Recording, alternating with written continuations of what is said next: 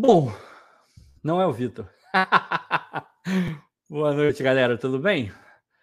O Vitor daqui a pouco está entrando aí, então vamos começando aqui a resenha, esquentando aqui, né? Porque noticiário do Botafogo está aí, né? Pegando fogo, tem bastante coisa para a gente comentar. Tem Carly, tem é, Textor respondendo PVC, tem o próprio texto do PVC, a gente pode discutir aqui um pouquinho o que, que ele falou, o que ele não falou, tem razão, não tem, faltou alguma coisa, não faltou. Com certeza vocês têm uma, uma opinião sobre isso, né?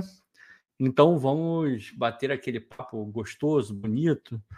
A galera tá chegando, mas para trazer mais gente ainda para a resenha, eu vou pedir um favor, que você compartilhe, pegue o link dessa, dessa resenha aqui e mande no WhatsApp, em tudo, para bombar a live. E uma outra coisa que eu vou pedir também é para vocês deixarem o like. A gente normalmente não fica não fica pedindo muito, porque é chato. Eu também odeio quando eu estou vendo qualquer tipo de live e a pessoa fica, pô, dá, dá uma curtida aí. Mas infelizmente é a maneira como a plataforma aqui enxerga que aquele conteúdo é legal, para espalhar mais e mais e mais e mais, e a gente sempre fica contente quando olha para o chat, o chat está cheio. Dá trabalho, porque não dá para ler tudo e, e, debater tudo e botar todo mundo aqui em destaque, mas ao mesmo tempo legal que a nossa palavra e, e a nossa conversa, que é mais importante do que qualquer coisa, chegue no maior número de pessoas possível, né? Afinal, é para isso que a gente está aqui também. É, enquanto a galera está chegando, daqui a pouquinho a gente já vai bater 100 pessoas e por aí vai. Eu queria começar, antes de qualquer coisa, qualquer coisa, eu queria agradecer é, o, o retorno que a gente está tendo do vídeo que, que foi lançado sobre o, a nova tecnologia que vai ser colocada no, no gramado do Newton Santos. Acabou que, que calhou ali, né, do, do próprio Botafogo soltar um vídeo falando sobre esse assunto, sendo que é, o, o nosso vídeo já estava pronto também e eu já tinha feito todo o fio lá do Twitter e tal casou lindamente, não foi combinado, não temos informações privilegiadas vindas do Botafogo, é bom que se diga, porque alguém pode ter pensado, né? Porque realmente foi muito casada a, a, a soltura do, do material, digamos assim. Então foi muito muito gratificante ler os comentários. Eu tentei responder o máximo possível não deu para responder todos, mas é, tentei com a maior é, com o maior afinco que eu podia. Vou tentar um pouco mais depois, né? Porque agora eu tenho um pouquinho mais de tempo. E, e foi muito maneiro, assim.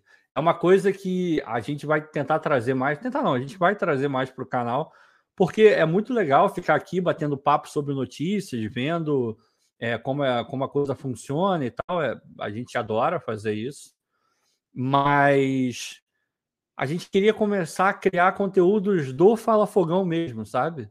Sem ficar dependendo de, de uma matéria é, do Globo, do Lance, que fazem um trabalho legal, né? A partir de, dessas plataformas, dessas mídias, a gente vai alimentando. Ele tem o, o que junta tudo, a gente vai aqui discutindo, mas é, a gente olha para as lives e, e, vê, cara, as lives são muito maneiras, a gente adora fazer live e adora ver a live do, dos nossos é, camaradas, já tem várias que a gente adora, adora, e a gente já participou, inclusive, já vieram aqui também, então a gente porra, valoriza demais essa questão da, da mídia alternativa, mas a gente queria começar a, a criar novas, é, novos conteúdos aqui e coisas originais. Originais no sentido de que a gente pesquisa, a gente fala e um pouquinho mais a fundo,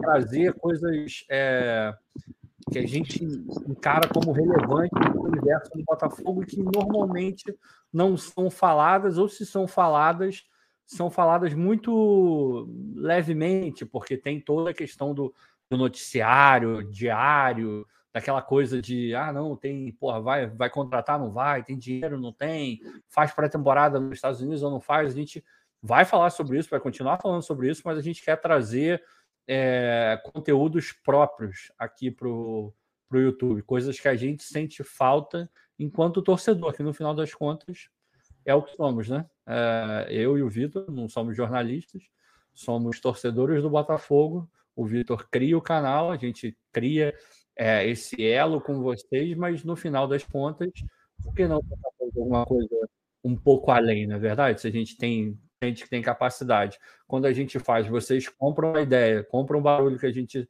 é, tá propondo. Então, porra, não tem por que não fazer, né? O Vitor chegou e graças a Deus ele vai tomar. Conduzir aí, meu irmão. Não, não, não, não. Não, não, não. não. Eu, eu, o meu negócio aqui, eu, eu, sou, eu sou só aquele cara. Eu sou o camisa 9, irmão. Você é o camisa 10. Tu cria jogada, eu só finalizo. Pode conduzir, pode conduzir. Fique à vontade. Ah, você ó, abriu a resenha, você conduz a live. Então vamos lá, vamos lá. Bom, já pedi o like, já pedi tudo. Dá boa noite para o Vitor também. É, vou dar uma passadinha aqui no chat rapidinho, como diz o nosso glorioso Bernardo Gentili. Vou dar uma rolada no chat aqui rapidinho. E daqui a pouco o Vitor entra dando os destaques iniciais dele. Vamos lá, o primeiro comentário, Alvinegro de Palhoça, tá sempre aqui.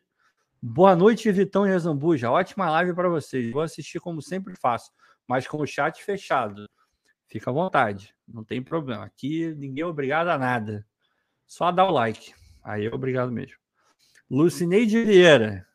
Boa noite. O PVC errou mas o torcedor perdeu, perdeu a chance de cobrar o clube para usar suas redes sociais e melhorar a comunicação com o torcedor. Perdemos uma grande chance de um Botafogo melhor. Eu não, eu não vou ser tão profundo assim. O Botafogo poderia ter comunicado um pouco melhor. Já falei aqui, o Vitor já falou também. Vamos falar um pouco mais. Essa questão da comunicação é falha, a gente já sabe que é. Não curto muito essa história do Tyro ficar respondendo. Que bom que teve uma resposta de alguém ligado à SAF. É melhor do que não ter nada. Mas, para mim, não é o Tyro que tem que falar. Quem tem que falar é o Botafogo. E como é que o Botafogo fala? É uma nota oficial do clube. É, tem um setor lá que cuida só disso. Tudo bem que eles, por si só, não, não são, é, não tem a, a autonomia para redigir qualquer coisa e sair publicando. Tem que ter a, a aprovações de, enfim, imagino de algumas pessoas, mas esse tipo de, relacionamento com o torcedor tem que vir através do clube e não de qualquer pessoa que trabalhe lá dentro. É, qualquer no sentido de é, cargo, de qualquer cargo, não que ele seja uma pessoa qualquer. Sempre bom esclarecer, até porque todo mundo sabe que ele não é, porque ele é o diretor-geral da Sasha, né? É, Eduardo Reis, boa noite, Vitão. Boa noite, Ricardo. Boa noite. Boa noite. É hora do texto colocar os pingos nos is e ser mais claro para a torcida também. Eduardo, aproveitando o teu gancho, vai ter é, uma live lá no Fogão Net. E isso não sou eu que estou dizendo, não é nenhuma novidade para quem está no Twitter. Aproveitando, já, já segue aí, tem aqui o, o nosso nomezinho no Twitter, tem o do, do Fala Fogão e do Fala Vitão ali também. É, o próprio John Textor falou que vai fazer uma live segundo ele, muito provavelmente semana que vem. É, não sei quem vai participar, não sei, não sei nada. Basicamente não sei nada, eu sei que vai ter. É, e, e, vai ser organizada lá pelo Fogão. Espero que, que, todo mundo, ou pelo menos a, a, as pessoas que estão sempre cobrindo o, o, dia a dia do clube, como a gente aqui, outros tantos milhões de canais, tenham a oportunidade de perguntar também, obviamente. Mas, é, de qualquer maneira, irmão, já passou da hora do Textor falar, né? E independente se vai ser aqui no Fala Fogão, se vai ser no Anderson, se vai ser é, no Fogão Net, pra gente, cara, o que a gente quer que, que, a torcida do Botafogo fique sabendo, independente do lugar onde, onde a informação vai ser veiculada. Já, já foi aqui, já foi no TF, já foi em vários outros, e as megas lives aconteceram e tá tudo certo, então não tem. A gente fica feliz que seja lá no Fogonete também. Embora ó, se ele. Embora ó, se ele. Ó, ó, Live passa. ó, o homem já mandou o recado para você, já hein? Veio, né? Já veio. Já né? mandou voadora já no é. peito aqui. Eu já, já ouvi, já ouvi bastante isso hoje. Mas só para completar essa questão da live do Texo, eu também, também, dito isso tudo que eu falei aqui, também não acharia ruim que essa live é, fosse feita por um canal do Botafogo, um canal próprio do Botafogo. Você perde um pouco daquela coisa de. É, normalmente, quando é feito pelo canal, tem, tem aquela, sabe? Aquela boa vontade na pergunta, aquela pergunta que não quer deixar ninguém maus lençóis, não que a gente queira, mas maus lençóis no sentido de aquela pergunta que dá uma incomodada, sabe? Aquela que ninguém quer perguntar, ou que quer todo mundo perguntar, mas todo mundo sabe que ele não vai responder. Então, nesse ponto, é bom que seja fora da Botafogo, mas eu acharia importante ter uma live do Botafogo também. E acharia importante chamar a mídia tradicional e a mídia alternativa, botar os dois juntos. Porque aí legal, é um recado que o Botafogo passa, o Textor passa também, no sentido de eu falo com a imprensa, mas a minha, a minha questão maior é falar com o meu torcedor. Porque quando você coloca só pela imprensa, é o normal, todo mundo faz isso, né? E você não valoriza. E a gente sabe que a, a imprensa é formal tem o seu valor, a gente fica sabendo de várias coisas através deles, claro, mas o trabalho que é feito aqui, cara, tem muito, muita, muita qualidade.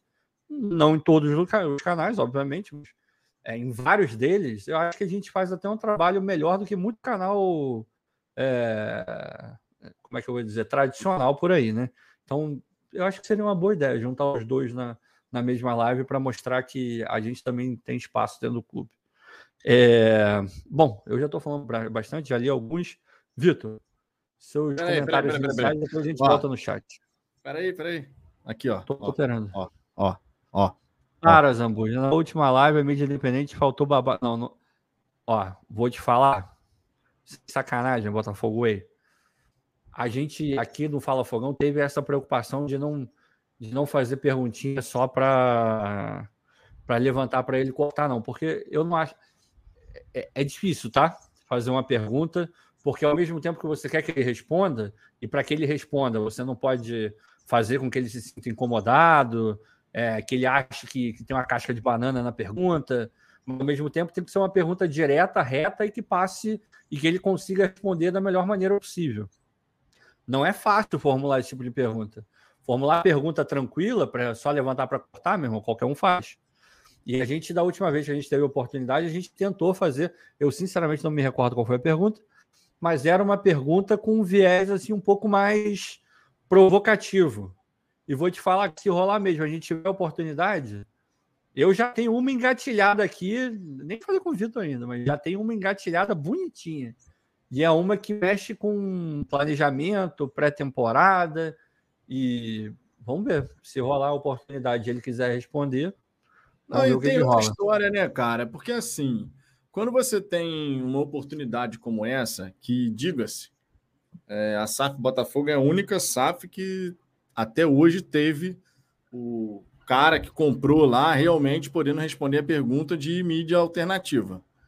Né? Então, assim, foi um é, um, é uma relação um pouco diferente. Mas quando você está ali no papel de poder fazer uma pergunta, muitas vezes o torcedor ele está querendo que você meta o pé no peito da pessoa porque ele está irritado com alguma coisa e aí você, o torcedor só vai ficar satisfeito se tiver alguma pergunta que coloca o pé no peito do texto. Mas muitas vezes a pergunta não precisa ser feita dessa maneira. Você consegue, inclusive, retirar informação de saber qual é a visão, planejamento e isso e aquilo, sem precisar ser deselegante com o cara que tu está entrevistando. Né? Então, as perguntas elas foram realizadas e, e abordando diversos temas, só que o torcedor naquela época ele estava irritado por conta da questão de resultados. Ele queria escutar, inclusive, do Textor, que ele mandaria o Castro embora em caso de insucesso. Tinha muito torcedor que tinha essa esperança. E como o Textor responde numa direção completamente oposta, o que, que vai acontecer? Esse torcedor que está irritado, que não estava gostando do trabalho do treinador, que pô, tá esperando que os caras coloquem o pé no peito do Textor, ele vai e responde, quando questionado sobre o Castro, de que ele tem plena confiança no treinador, que nunca pensou em demitir o homem. Meu irmão, esse torcedor que estava chateado, querendo fora Castro, não sei o que, desesperado, ele vai ficar mais pé da vida ainda. Mas se você parar para pensar, naquela resenha que aconteceu, várias, várias temáticas, vários temas foram colocados à mesa para o Textor. Não foi só perguntinha de, ah, isso a gente já sabe, isso já não sei o quê. Não, eram perguntas para a gente poder realmente entender. O que, que você pensa sobre esse momento do Botafogo? O que, que você pensa sobre Luiz Castro? Você tem algum plano diferente caso aconteça o pior, não sei o quê? Essas perguntas foram realizadas. Só que foram realizadas de modo educado, conforme deve ser, inclusive, uma entrevista.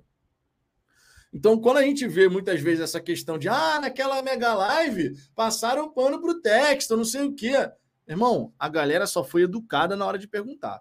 Ninguém colocou o pé no peito do Textor, porque não tem necessidade disso. Para alguns torcedores, sempre vai ter aquele viés de não bota o pé no peito do Textor porque tá ganhando alguma coisinha, né? Sempre tem um idiota, e a palavra certa é essa, é um idiota, para pensar dessa maneira. Mas, pô, meu irmão, é questão de idoneidade. Eu não preciso nem dizer aqui, eu, Ricardo, todos os canais aí que a gente conhece, porra, todo mundo busca fazer o trabalho, ninguém ganha um real, um centavo do Botafogo. Então, assim, as perguntas são realizadas, você, obviamente, buscando ser educado com quem você está entrevistando. Isso é uma questão de cortesia, questão de educação, coisa básica. Eu, por exemplo, se fosse dono da SAF Botafogo, não me recusaria a responder nenhum tipo de pergunta. Agora, meu irmão, se vem um cara achando que vai crescer, que vai não sei o quê, que vai, vou causar, pô, meu irmão, aí fica feio, não tem necessidade disso, porque somos pessoas civilizadas, podemos estar chateados com alguma coisa, conforme era na época, o desempenho do Botafogo não era satisfatório, não sei o quê, mas isso não impede que a gente continue sendo civilizado e educado com quem a gente vai entrevistar. Questão básica, né? Não, pois é. é bom, continue. Vai, já, já deu início. Continua nada. Eu vou pegar não, a minha não, cerveja. Era, eu, eu, eu já falei demais, a garganta chat. secou. A garganta secou. Então, vou pegar minha cervejinha. Ih, rapaz, vou pegar minha cervejinha. Vamos lá, vamos lá. É, pô, o River já tá ganhando de 2 a 0 isso mesmo. Eu tava vendo até o 1 a 0 O Vasco tava até jogando melhor, cara. E na hora que toma o gol, o Vasco tava jogando melhor. Verdade é essa. Mas também, né? O River tá tá rodando, né? não é exatamente o time principal, principal. Tem tinha jogador reserva e tal, mas é o River Plate, né? A gente não pode não pode esquecer. É, vamos lá, o Marcílio, o Botafogo está pagando pela péssima comunicação. Não se comunica, então jornalistas inventam. Pô, Marcílio, na boa, é, eu concordo com metade do que você botou. A comunicação do Botafogo realmente ela é falha. Ela poderia ser bem melhor do que ela é. Eles até nesses últimos dias deram uma, eles deram uma melhorada, a gente tem que reconhecer. A questão de fazer um vídeo sobre a troca do gramado foi legal, foi positiva. É... Hoje soltaram um vídeo do, do Carlos, que veio lá do, do América Mineiro, conhecendo ali o pessoal de, do administrativo, do escritório. Aí dá para deu para dar uma olhadinha ali no, no gramado também, ver que já tiraram toda, toda a grama natural dali do, do Newton Santos. Então, aos poucos, eles estão tentando melhorar, eu acho, sabe? O que a, a publicação sobre o carro foi muito legal, dizendo que renovou, que ele vai ter um cargo, blá blá blá.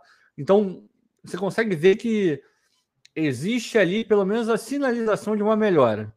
A metade que eu não concordo é que essa parte dos jornalistas inventam não é todo jornalista que inventa, e creio que você está falando isso muito por conta do que o PVC escreveu hoje.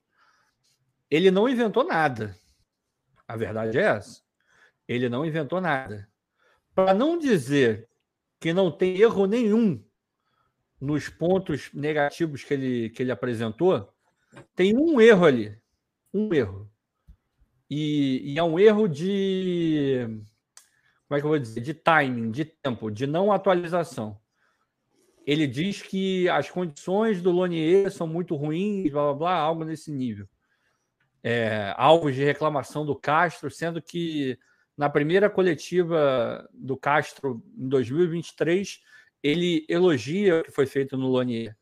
Então o PVC comeu bola nessa. Errou. Escreveu uma coisa que está errada. Está errada. Se esse era um problema, é um problema que, no mínimo, ele deveria estar falando, ele deveria ter falado que é um problema que vem sendo solucionado. claramente vem sendo solucionado. Talvez não na velocidade que a gente gostaria, mas na velocidade que é possível fazer dentro do orçamento que o clube tem e do, do período de SAF que o clube tem, né? Mas, enfim, eu, então concordo mais. A gente vai debater um pouco mais essa questão do, do PVC também. É, Gisley Vieira, Vitor, meu amigo, boa noite. Cara, chegou a ofuscar meus olhos com esse brilho todo de sua careca, meu amigo. Já veio no peito. Boa, meu irmão. O Gisley mandou aqui também a Zambuja. Você vai estar na live que o John Texel vai participar no Fogão Net? Irmão, não tenho a menor ideia se eu estarei. A gente não sabe nem se alguém do Fala Fogão vai ser chamado. É, é, pois é. A gente sabe das outras. Eu participei da primeira, aquela primeirona ah, lá. Agora, das outras, o Vitor estava lá. É... Cara, não sei. Gostaria imensamente de poder participar dessa. Adoraríamos mesmo. Mas não sei. Não sei se vai rolar. É... O Paulo Barros sacaneando o Vasco, sempre justo. É, deixa eu ver aqui. Esse novo Botafogo ainda está em construção em todas as áreas. É isso. Disse o Marcelo Almeida. Cara, é exatamente esse é o ponto. O Botafogo está melhorando e, está mesmo. Quem não enxerga essa melhora, é, eu não sei que mundo está vivendo. Tem gente que fala que não melhorou nada, que a SAF é horrível, que não presta. Aí esse cara está no mundo da lua mesmo. Tem uhum. gente que fala que vai nessa, nessa toada por conta da velocidade. O cara queria que fosse mais rápido. Aí tudo bem, você até dá um desconto, mas tem coisa que não pode ser mais rápido do que está sendo. Tem outras coisas que poderiam estar tá sendo mais rápidas. É, aí é uma questão de, de, pegar ponto a ponto e, e fazer aquele, aquele é, julgamento um pouco mais profundo. Mas de fato, de fato, está melhorando, não tem a menor dúvida. É, o Thiago Ribeiro aqui falando da comunicação também. É, Deixa eu ver aqui mais o que. De, de Vieira. Boa noite, Vitão e Zambuja. Manda um abraço para Vila Velha, Espírito Santo. Um beijo, um abraço para Vila, Vila Velha. Não, não tive oportunidade de ir ao Espírito Santo ainda. É o único estado do, do Sudeste que eu não conheço. Infelizmente, mas já vi várias fotos e parece que é bem bonito. E tem bastante botafoguense que sempre importa. Saudade do China Cara, Park, né? Temos uma questão aqui interessante. Qual é a questão interessante? Achei realmente interessante. Vou jogar até na tela. Ah, Aí, vamos lá. Boa noite. O Leon, o Leandro RJ mandou. Bela figurinha, o escudo do Botafogo. Boa noite. O Leon ofereceu 19 milhões de euros no João Gomes e vai investir 86 milhões de euros em contratações. Só uma pergunta. Por que no Botafogo é 0800? Nível Júnior Santos. Cara, essa pergunta ela, ela tem uma, uma, resposta que não chega a ser complexa, mas ela é um pouco longa. E por que, que ela é um pouco longa? E aí eu vou fazer uma propaganda minha. eu fiz um, um, fio lá no Twitter, que é, é, um, são, é uma série de tweets, né, um atrás do outro, assim, que formam um, um texto um pouco maior, dizendo o que, que a, a compra do Lyon pode impactar positivamente no Botafogo. E eu parto por essa questão aí de, é, de como é que foi feita a transação e tem esses 86 milhões. De fato, teve a compra das ações, esses 86 milhões foram colocados à disposição para que o Lyon usasse nesse mercado de transferência de agora. Para tentar encurtar um pouco, existe uma diferença absurda entre o Lyon e o Botafogo no seguinte sentido: receitas, arrecadação. O Botafogo é um clube que, com as próprias pernas, não consegue andar. Já está mais do que provado, não preciso aqui ficar falando como é que era o Botafogo Associação. Se a gente tivesse no Botafogo Associação, é, o time seria horroroso e a gente ainda estaria devendo salário para esse time horroroso. Então o Botafogo tem pouquíssima receita. A roda do Botafogo não gira sozinha. Para isso, o Textor tem que botar dinheiro. O que está fazendo o Botafogo contratar esse time que, que contratou, é, investir no Lonier, trocar gramado, isso tudo é dinheiro do Textor. Pura e simplesmente dinheiro do Textor. Esse ano vai começar a entrar ali dinheiro da Reebok. Não, não que a Reebok vai dar dinheiro, porque pelo que a gente sabe o contrato é, é em cima de royalties, né? Então vai depender muito da torcida do Botafogo gerar dinheiro através da Reebok. E é sempre bom dizer isso. E eu tenho certeza que a gente vai comprar muita camisa. Eu já estou ansiosíssimo para comprar camisa da Reebok.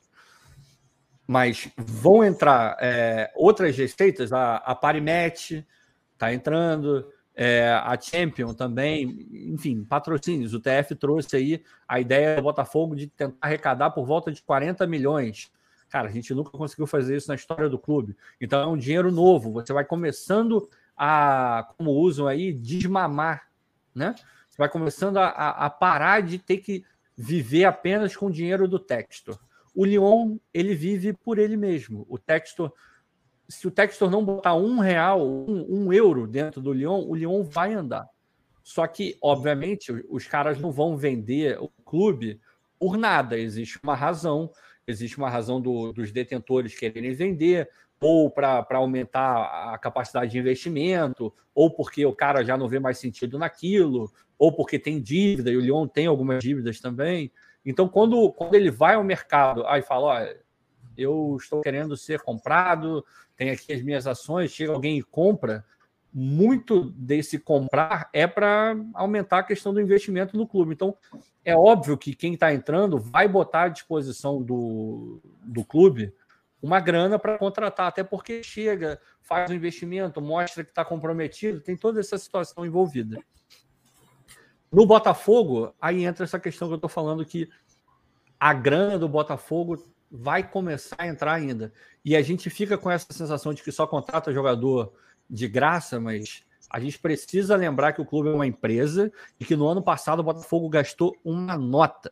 Foi o clube que mais gastou em transferência. A gente esquece disso às vezes.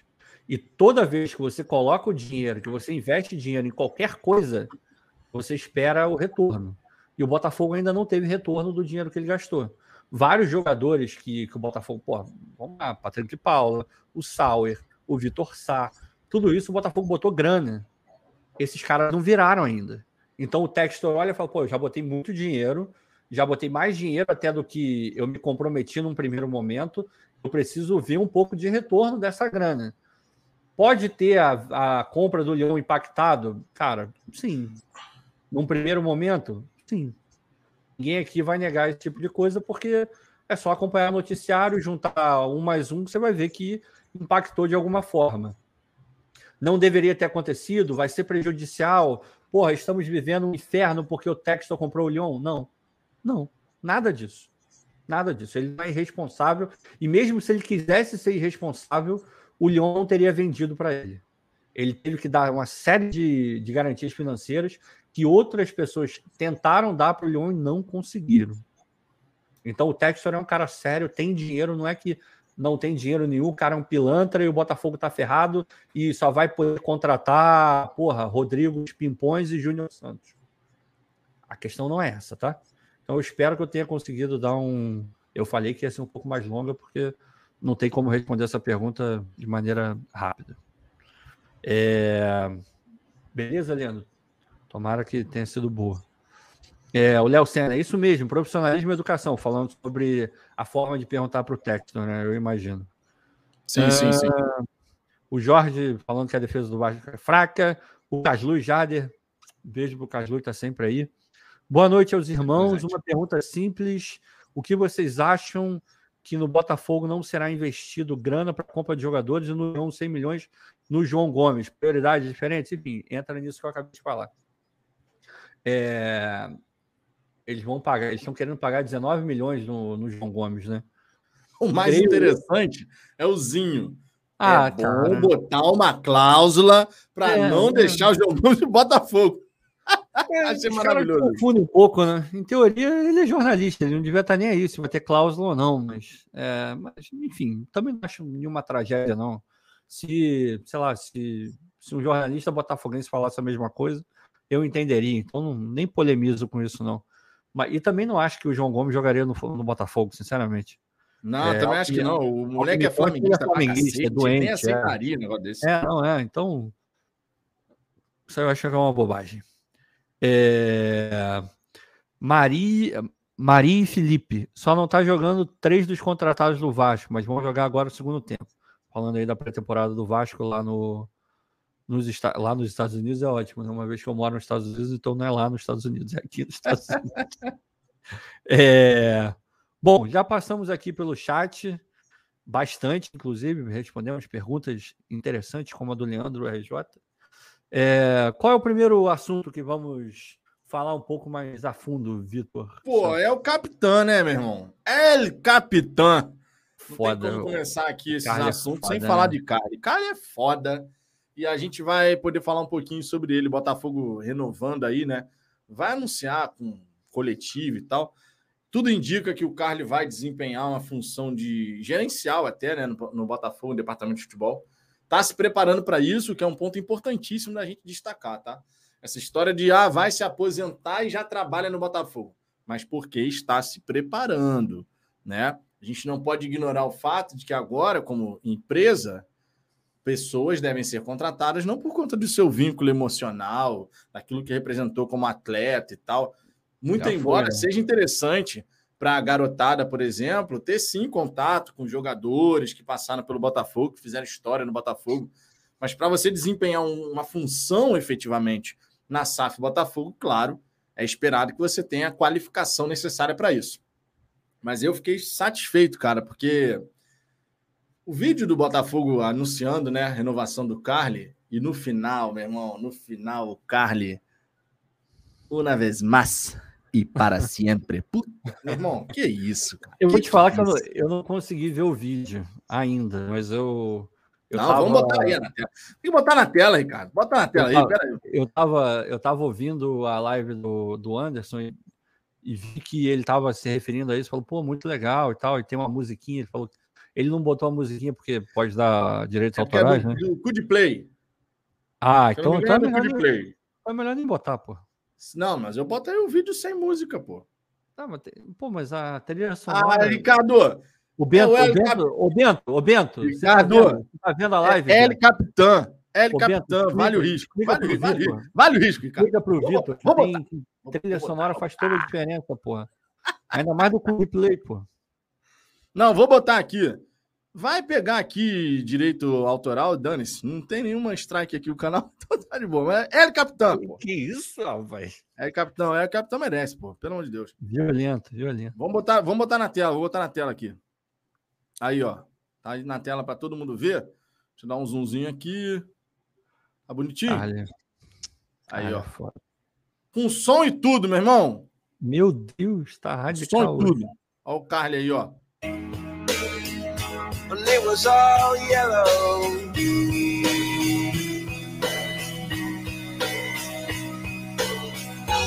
Your skin, oh yeah, your skin and bones turning to something beautiful. You una vez más y para siempre. Que isso, meu irmão! Ó, não, peraí, essa daqui, essa daqui, peraí. Ó, o primeiro ponto. Chega-se à conclusão que esses anos de Botafogo fizeram mal pro Carly. Porque o homem é, chegou é, com a tabeleira de respeito aqui, não tanto assim, mas finalizou, já estava complicado Deus. ali no começo. Ah, mas, mas, ficou morando perto da praia, né? Eu acho que foi isso. Aqui, mas o Carly aqui tá com mais cabelo do que, do que, do que outros tempos, ó. Aí, ó. Tá com mais cabelo aqui, hein? Se você pegar uma fase aqui do Carly, ó. Cadê? Tá, tá, tá, tá. Tem uma hora aqui que o. Ah, aqui tá, aqui tá prejudicado, hein? Aqui ah, tá prejudicado. Cortou, ele só cortou, pô. Só cortou. Mas, ó, quando o Carly chega aqui, ó. Quando vem aí, 2023, ó. Uma vez mais e para sempre. Boa, meu irmão. Carly merece uma despedida digna pra cacete. É, eu, eu não sei. Eu já ouvi essa conversa em alguns lugares e, e para mim é uma conversa. Acho que ela não faz nem muito sentido, cara, de verdade. Eu entendo que as pessoas têm percepções diferentes, isso é de boa, normal. Agora, para a questão do Carly, tem gente que não considera o Carly um ídolo no Botafogo. Pô, eu considero e... pra cacete. Não, pois é, eu, eu me espanto com isso, sabe? Porque tem, tem uma galera que associa a questão de ser ídolo diretamente a, a ganhar ou não ganhar, ser campeão ou não ser campeão. Obviamente que isso, porra, é, potencializa, é, é um catalisador para o cara virar é, ídolo de, de algum clube, o cara ganhar muito, porra.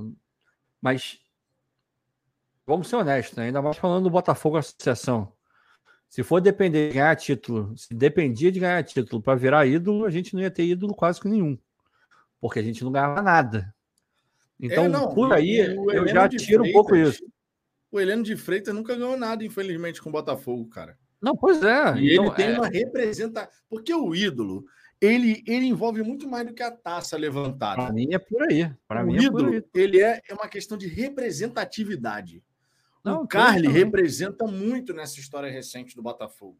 A trajetória dele com o Botafogo, que começa lá em 2016, tem aquela. Pô, é interrompida de uma maneira tosca pelos amadores com orgulho, né? Que decidem simplesmente mandar o. Pô, enxotar o Carly, meu irmão. Aquela imagem do Carly treinando no terreno, porra, baldio, não, sei lá. Não, não era Pô, baldinho também, né? Então não vamos, não vamos. Ah, não vamos, vamos, vamos, vamos, ah, tem que ser poético. Não, não, não, não, não, O homem estava treinando no terreno baldio lá, Não porra. façamos um tango, tá? Não façamos um tango aqui. O homem estava treinando no terreno baldio quando saiu do Botafogo. Depois terreno tem o baldio, do, lado, do lado da mansão dele na Barra da Tijuca, mas tudo bem. Vai. Mas o, o Carly não merecia ter passado por aquilo, né? Falando sério, obviamente. Ele não merecia ter passado por aquilo. Maneira como os dirigentes do Botafogo resolveram a situação do Carly foi uma parada tosca, meu irmão. Isso é uma falta de respeito. De respeito o, tudo bem, respeito. o Gatito possivelmente vai ah, superar o Carly em termos de ah, é, ficar realmente marcado assim como estrangeiro, que mais vezes atuou. Mas há de se considerar que o Gatito é goleiro também. O, o goleiro, normalmente titular, ele vai embora, joga direto e fica jogando, jogando, jogando, jogando. O Carly, cara, ele tem uma representatividade muito foda. Desculpa a palavra, a gente já tá aqui 10h49 da noite, pode. Ele tem uma representatividade foda, cara. Porque o Carly, em 2018, faz aquele gol no apagar das luzes contra o Vasco.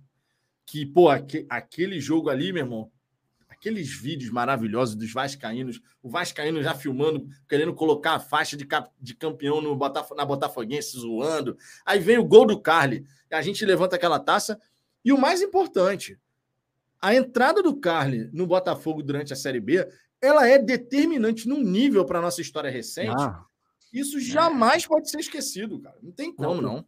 O Carly, ele é, é bem por aí mesmo, cara.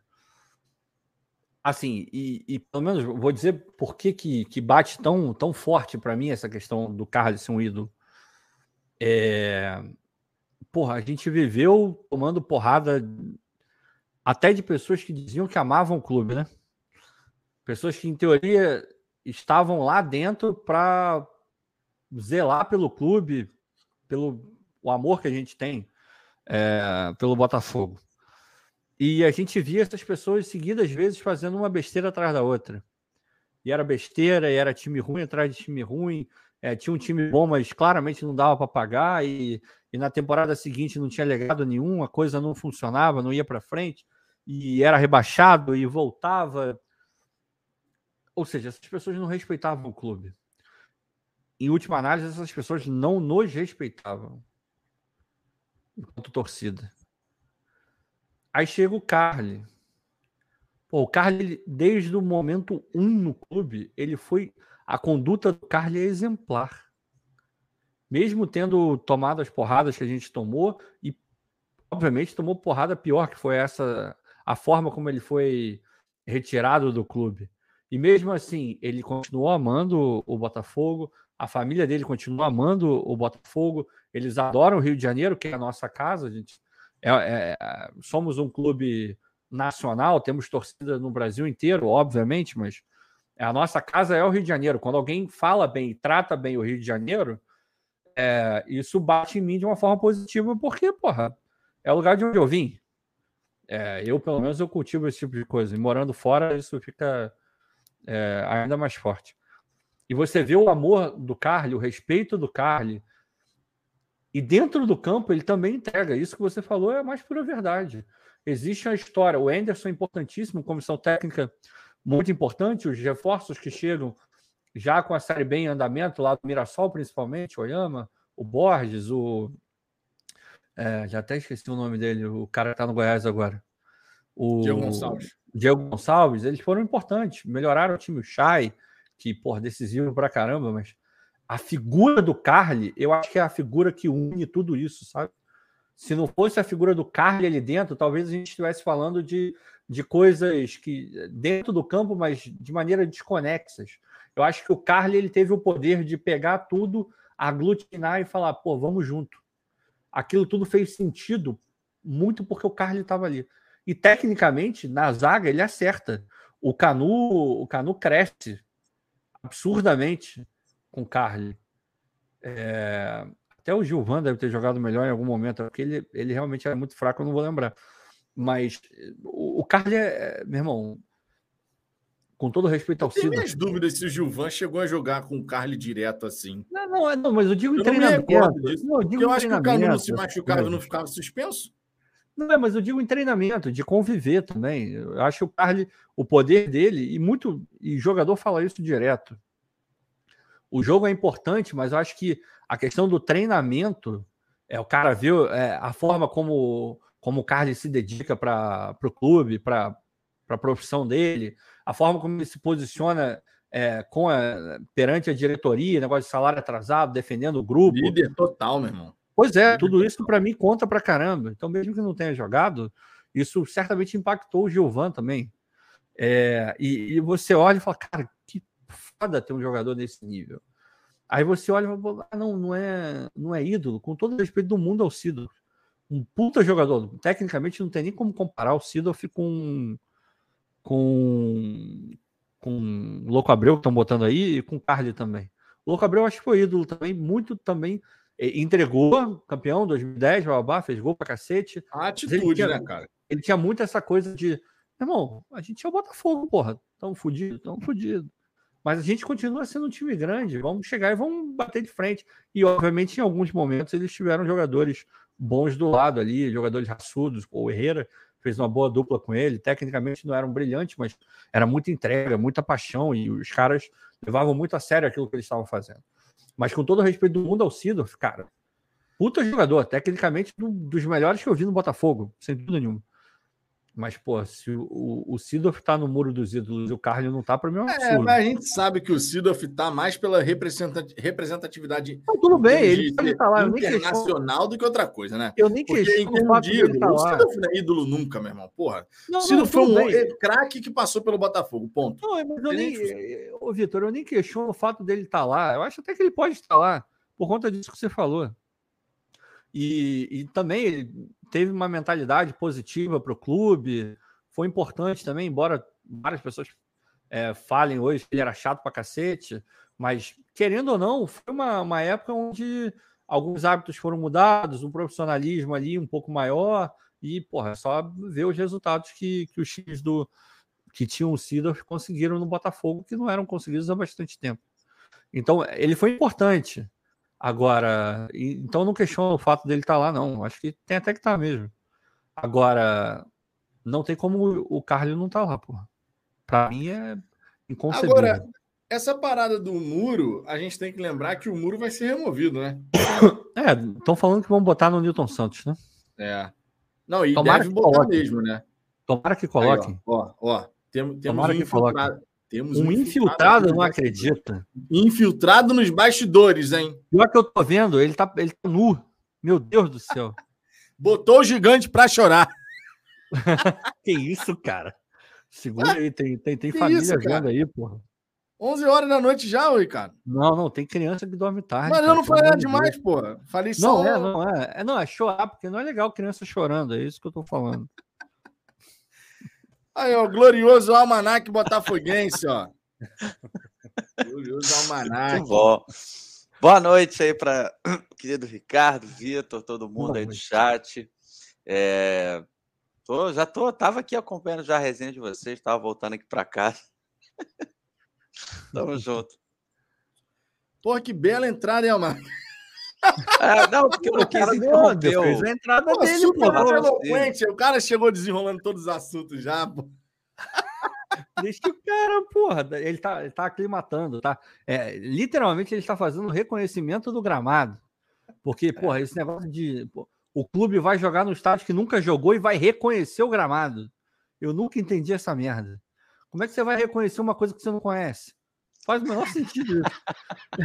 e, no, e no caso, o, o Almanac conhece aqui. O Almanac é de casa, porra. É de casa, pelo amor de Deus. Almanac, sua opinião ah. sobre El Capitã, uma vez mais e para sempre. Diga lá. Ah, eu vi o vídeo. É, homenagem justíssima. Achei é, enfim, a notícia em si é muito legal também, né? Tem, nós sabermos ali que depois ele pendurar as chuteiras, né? Encerrar sua carreira como jogador, ele vai ter ali novos cargos, quer dizer, um novo cargo, né? No Botafogo, é, um jogador assim super identificado. E eu estava até vendo que eu tava até vendo que o Ricardo estava comentando. Tá aí, né, cara? É uma das figuras assim que mais lutaram pela nossa camisa nesses últimos anos que como nós sabemos, né, sabemos esse Ticó, foram muito difíceis, né, do ponto de vista financeiro. É, todo início de temporada era aquele mesmo discurso de que ah, vamos ver como é que o Botafogo vai fazer para pagar salário, o objetivo da temporada é não cair, né? E ele representou ali muita luta, né? Ele chegou em 2016, que foi até um ano bom do ponto de vista de campeonato brasileiro, mas enfim, passou ali por momentos difíceis, mas sempre conseguiu dar a volta por cima. Você, Vitor, lembrou do descaso que fizeram com ele em 2020, se não me engano, né? Aquele comitê executivo de futebol, afastando ele sem enfim, motivo algum, que na minha opinião ele jogaria naquele time de 2020 também, ainda mais você tendo Marcelo Benevenuto na sua zaga, né? Enfim, então acho que é um, vamos dizer, é uma reta final, né? Com, com é, com reconhecimento por parte do clube, da torcida, de tudo que o Carly fez, faz e vai fazer pela nossa camisa. Fico muito feliz, é, muito merecido. E até essa discussão sobre muros, né? É, eu de novo vou pegar uma carona como vocês falaram. Eu vou dizer, tá? Não sei se vocês opinaram dessa forma, mas eu sou a favor do, da foto do Carly, tá lá. Por tudo que ele representou de luta. E eu acho que tem muita relevância. Um cara que esteve com o clube lutando pra caramba nos momentos difíceis. Daqui para frente a gente já sabe, a gente espera, a gente confia que vai ser diferente. Mas é importante a gente ter na nossa memória. Daqui para frente. Né? É. Tudo vai ser diferente. É isso. Tá bom, Ô, meu irmão, tá como é que você perde a oportunidade de cantar um clássico da música brasileira depois da uhum. meter uma dessa? Não tem como no final das contas, tem, tem, um, tem, um, cara aqui no chat que tá com toda a razão. Ele falou: peraí, cadê, cadê, cadê? Ah, e por falar em ídolo, olha isso aqui, tá Zabuja. Ricardo, ô, Vitor.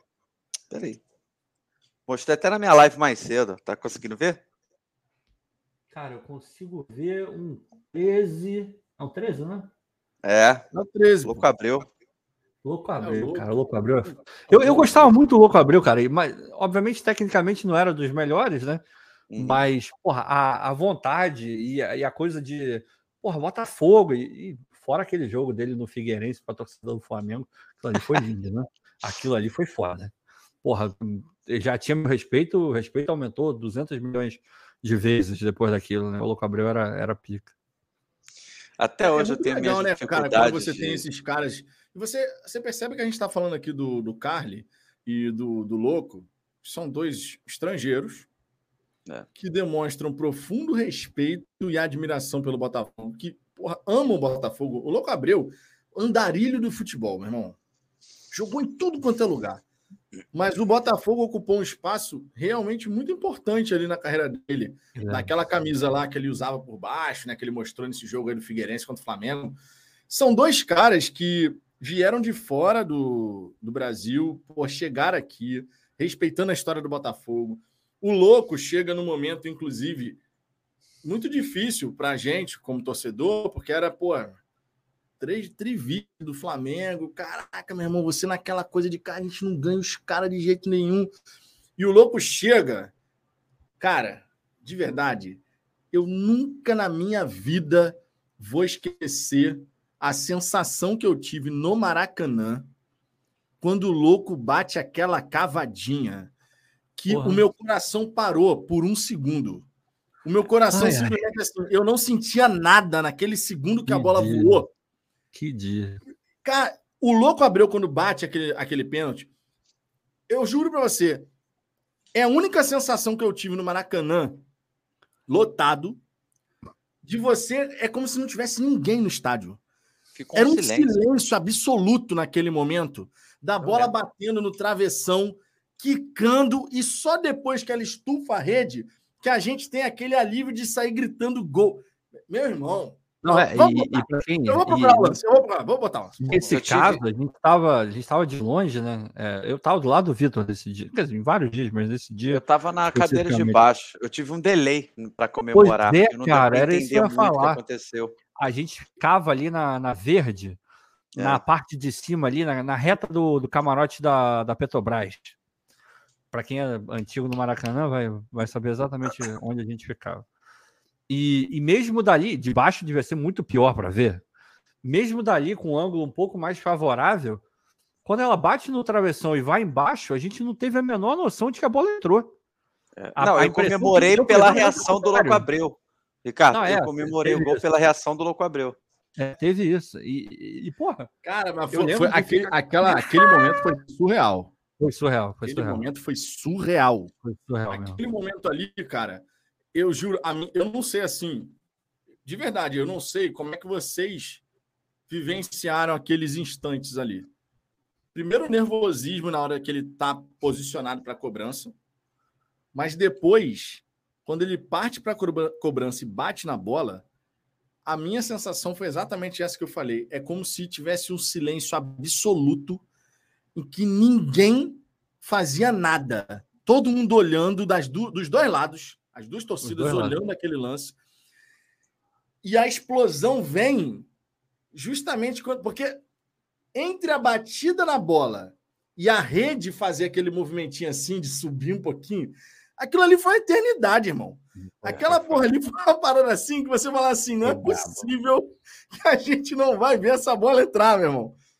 Surreal, cara. Surreal. Não, Aquela foi, ali foi surreal. foi impressionante. Deixa eu jogar aqui na Mas- tela. Não, vou- vou- em homenagem a Louco Abreu. A gente falou de Louco Abreu, vamos botar aqui. Só Já botou com com o replay? hein, Vitor? Já, botou o cu de play Ih, aqui, pô, o. Vitor já botou Coldplay hoje aí, já, cara. O Vitor Já tá, botou o cu de play aqui, tá pô. emocionado, tá emocionado. Não, ó, v- vamos ver aqui, pô. Ó. Seu pé esquerdo. Louco Abreu, uruguaio de 33 anos. Bruno tá no meio do gol. Momento importantíssimo do Campeonato Carioca de 2010. O Botafogo pode passar à frente e ficar muito próximo da conquista do título. Partiu Louco Abreu. Bateu! Ai, ai, ai. Puta merda. Louco abriu, cara. Então, quando eu vi ele com os braços Meu assim, Deus. que eu comemorei. Cara, que dia, meu irmão. Que dia. E o Louco abriu a reação dele aí na, na comemoração. Vai se ferrar, pô. Cara, que- Ó, olha a gente ali, olha a gente ali. Caraca, meu irmão, que jogo maravilhoso. Somália, ídolo pra cacete, Somália. Essa Sacada cobrança de pênalti aí Tu lembra disso? tirar Botou o. Somália pra jogar na lateral. o Somália jogou de lateral, jogou de meia. Irmão, ele anulou o Leonardo. Moura. E vai de mansinho Ele jogou de tocar tudo, na irmão. rede rubro-negra. Caraca, Tony 27 Carlos na zaga, Tony Carlos era foda também. Cavadinha de Irmão, Louco Abreu. Eu tenho convicção que a gente vai voltar a viver esses momentos. Só que tempo em com Ah, não. mais coragem. importante. Quanto a isso, eu não tenho dúvida. Para deixar o Flamengo o Ó o relíquio ali. na frente. Fala, meu relíquio. Dois para Porra, é o Ed. Botafogo. Louco, é linda. preciso muita coragem para cobrar um, pre... um. Cara, esse, esse momento foi, foi espetacular. E eu tenho convicção que a gente vai voltar a vivenciar momentos como esse, só que em competições muito mais importantes do que o Campeonato Carioca. Que naquela época ainda tinha sua relevância, né? Vamos peraí, lembrar peraí. disso. Eita, gente. Desculpa interromper. Acho que a gente tem uma informação quente do Matheus Pereira. Opa. Bom, pelo tom do Almanac, foi uma bosta de informação. E, Mate- não, Mate... o Laércio botou aqui que Não. talvez ele tenha rescindido. É, porque eu já tô até. fa- A gente já está conversando. Eu vou aqui falar em nome de. Vou tomar a liberdade de falar para todos os canais. A gente já está preparando todo mundo em relação a isso. Cara, o Matheus Pereira, ele rescindir o contrato com o Al Hilal, caso realmente isso tenha acontecido, a gente pode até considerar um passo, vamos dizer, interessante. Mas é bom, é importante sempre lembrar, tá, gente? Se trata de um jogador super valorizado no mercado. Tô vendo aqui o Instagram aqui do Guilherme, aqui do Gigante Glorioso, perdão, o Twitter. Matheus Pereira de contrato rescindido. é um jogador que interessa, mas agora Puta vai começar. Cara, você o- sabe qual é o nosso maior trunfo? Ai, cara. É o Luiz Castro. O nosso É, maior porra. trunfo é o Luiz o Castro. Severino também parece que é muito amigo dele. Nosso Porra. maior trunfo é o Luiz Castro e o Severino, você lembrou bem. Porque, assim, se a gente parar para pensar, vamos ser realistas, quem é que vai chegar colocando uma grana violenta maior assim, É. hoje? O Palmeiras, Botafogo o Palmeiras? Flamengo. Não, Flamengo também, pô. O Flamengo estava Cruzeiro. mostrando interesse? Não, Vasco, Cruzeiro, Palmeiras. Não, cara, o, o- qualquer. O, o Ah. Vitor. O Matheus Não, Pereira. não, mas o Flamengo em algum momento nesse. Calma, nesse... rapaz. Calma, eu vou chegar lá, calma. Flamengo foi o Josa Novales. Ei, Flamengo, Uma- pega O ele. Matheus Pereira, ele tem um nível tão destacado. Não é que ele seja um craque, não é o não é o Ronaldinho Gaúcho, não é o Messi. Não é, claro que não. Mas é, é um nível tão acima em termos de Brasil, de qualidade, que, irmão, se você for julgar pelo elenco que o Flamengo tem, jogadores ali você falaria: ah, o Flamengo não vai atrás desse cara porque já tem jogador pra cacete. Não precisa. Pô, só pra ponta os caras têm 200 milhões. Bruno Henrique, Cebolinha e mais não sei quem, o porra, a Cenoura, o Pimentão, os caras têm tudo ali. Eu não duvidaria, de verdade, sem sacanagem nenhuma, que o Flamengo quisesse o Matheus Pereira. E dinheiro eles têm preço, ainda mais de Ô, graça. Ricardo, Porra. sabe o que que é isso? Isso é estratégia de futebol manager quando você não quer deixar nenhum adversário contratar É. um jogador bom, você não, vai lá não, e tudo contrata para manter o seu elenco. Deve, deve, deve, talvez tenha um pouquinho disso, talvez, talvez tenha. Mas, sinceramente, sem sacanagem nenhuma, essa notícia mais me preocupa do que me deixa feliz. Porque esse é o cenário, é o cenário ideal para que a, a concorrência seja a pior possível. Porque enquanto você tem que pagar, enquanto você tem que botar grana envolvida na história, é, porra, nem todo clube vai partir para cima porque a transferência assusta. A partir do momento que você precisa falar direto com o jogador e lidar com, com luvas que normalmente são menores do que uma transferência é, e salários altos, e a gente sabe que tem clube que consegue pagar, para mim me preocupa mais do que me deixa feliz. A verdade é essa, sendo racional, porra, é muito mais difícil contratar um jogador livre, bom, com vários clubes podendo pagar, do que de fato você ir lá e contratar o cara do clube dele. É Cara, muito ó, mais difícil. Mas o Ricardo e André e a galera do chat, a gente já, já ouviu falar que o Cruzeiro estava interessado no Matheus Pereira. Surgiu a Também. informação do Corinthians interessado no Matheus Pereira. O Botafogo, que pô, desde o ano passado estava aí nessa história de monitora, não sei o quê, papapá. E o Palmeiras também. Sendo muito sincero, o grande trunfo do Botafogo não é a grana. Não é a grana, na minha opinião. Até porque a gente nem sabe se vai ter a grana, né, para pagar o cara. Ainda O, tem o isso. grande trunfo, na minha opinião, é a relação que ele já tem com o Luiz Castro e o Severino. O que não significa dizer que o Botafogo não vai ter que botar uma grana bem legal, né? A gente sabe disso.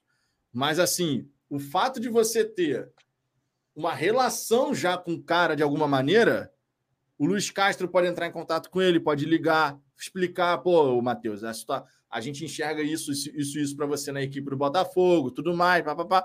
E o Matheus Pereira, ele gosta do Luiz Castro e do Severino, né? Eu acho que é o nosso grande trunfo, cara, porque depender só de grana, de chegar e.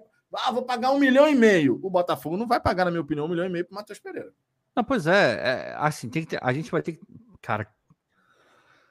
Ai, mais 200 mil lives com, com novela. Puta merda. É, a gente tem que ser muito racional nessa história. A gente não sabe se o Botafogo. E, e antes que falem, ah, o Ricardo tá falando que o Botafogo não tem dinheiro. Eu não tenho ideia se o Botafogo tem dinheiro ou não. É, como é que tá o caixa do Botafogo? Enfim, não sou Não, tem que contador sair do do Botafogo. texto. O Botafogo do tem texto, direito de exato. Hoje é exato. Esse é o meu ponto. A gente tem que ter muito cuidado onde a gente vai colocar a nossa esperança. Porque a frustração vem, meu irmão, uma, vem uma certeira. Hoje, eu não sei se o Botafogo tem capacidade de pagar um milhão e meio para jogador nenhum. A verdade é essa. É, eu também, eu também não tenho essa certeza, não. um, te- há um tempo Eu- atrás, um tempo atrás, a gente estava oferecendo aí um milhão e pouco pelo Zahavi. O Zahavi bateu na porta e falou: Hum, me arrependi, posso voltar? Não tinha dinheiro para ele, porra. Tudo bem, o Matheus é uma outra parada, não tem esse histórico do Zahavi de, de negado o Botafogo, todo mundo dentro do clube gosta muito dele, ele parece ter uma simpatia ali pelo Castro, pelo Severino, trabalharam juntos e tal, não sei o quê. Já, já houve claramente o Botafogo falando que gostaria de contar com o jogador. Tudo isso é verdade.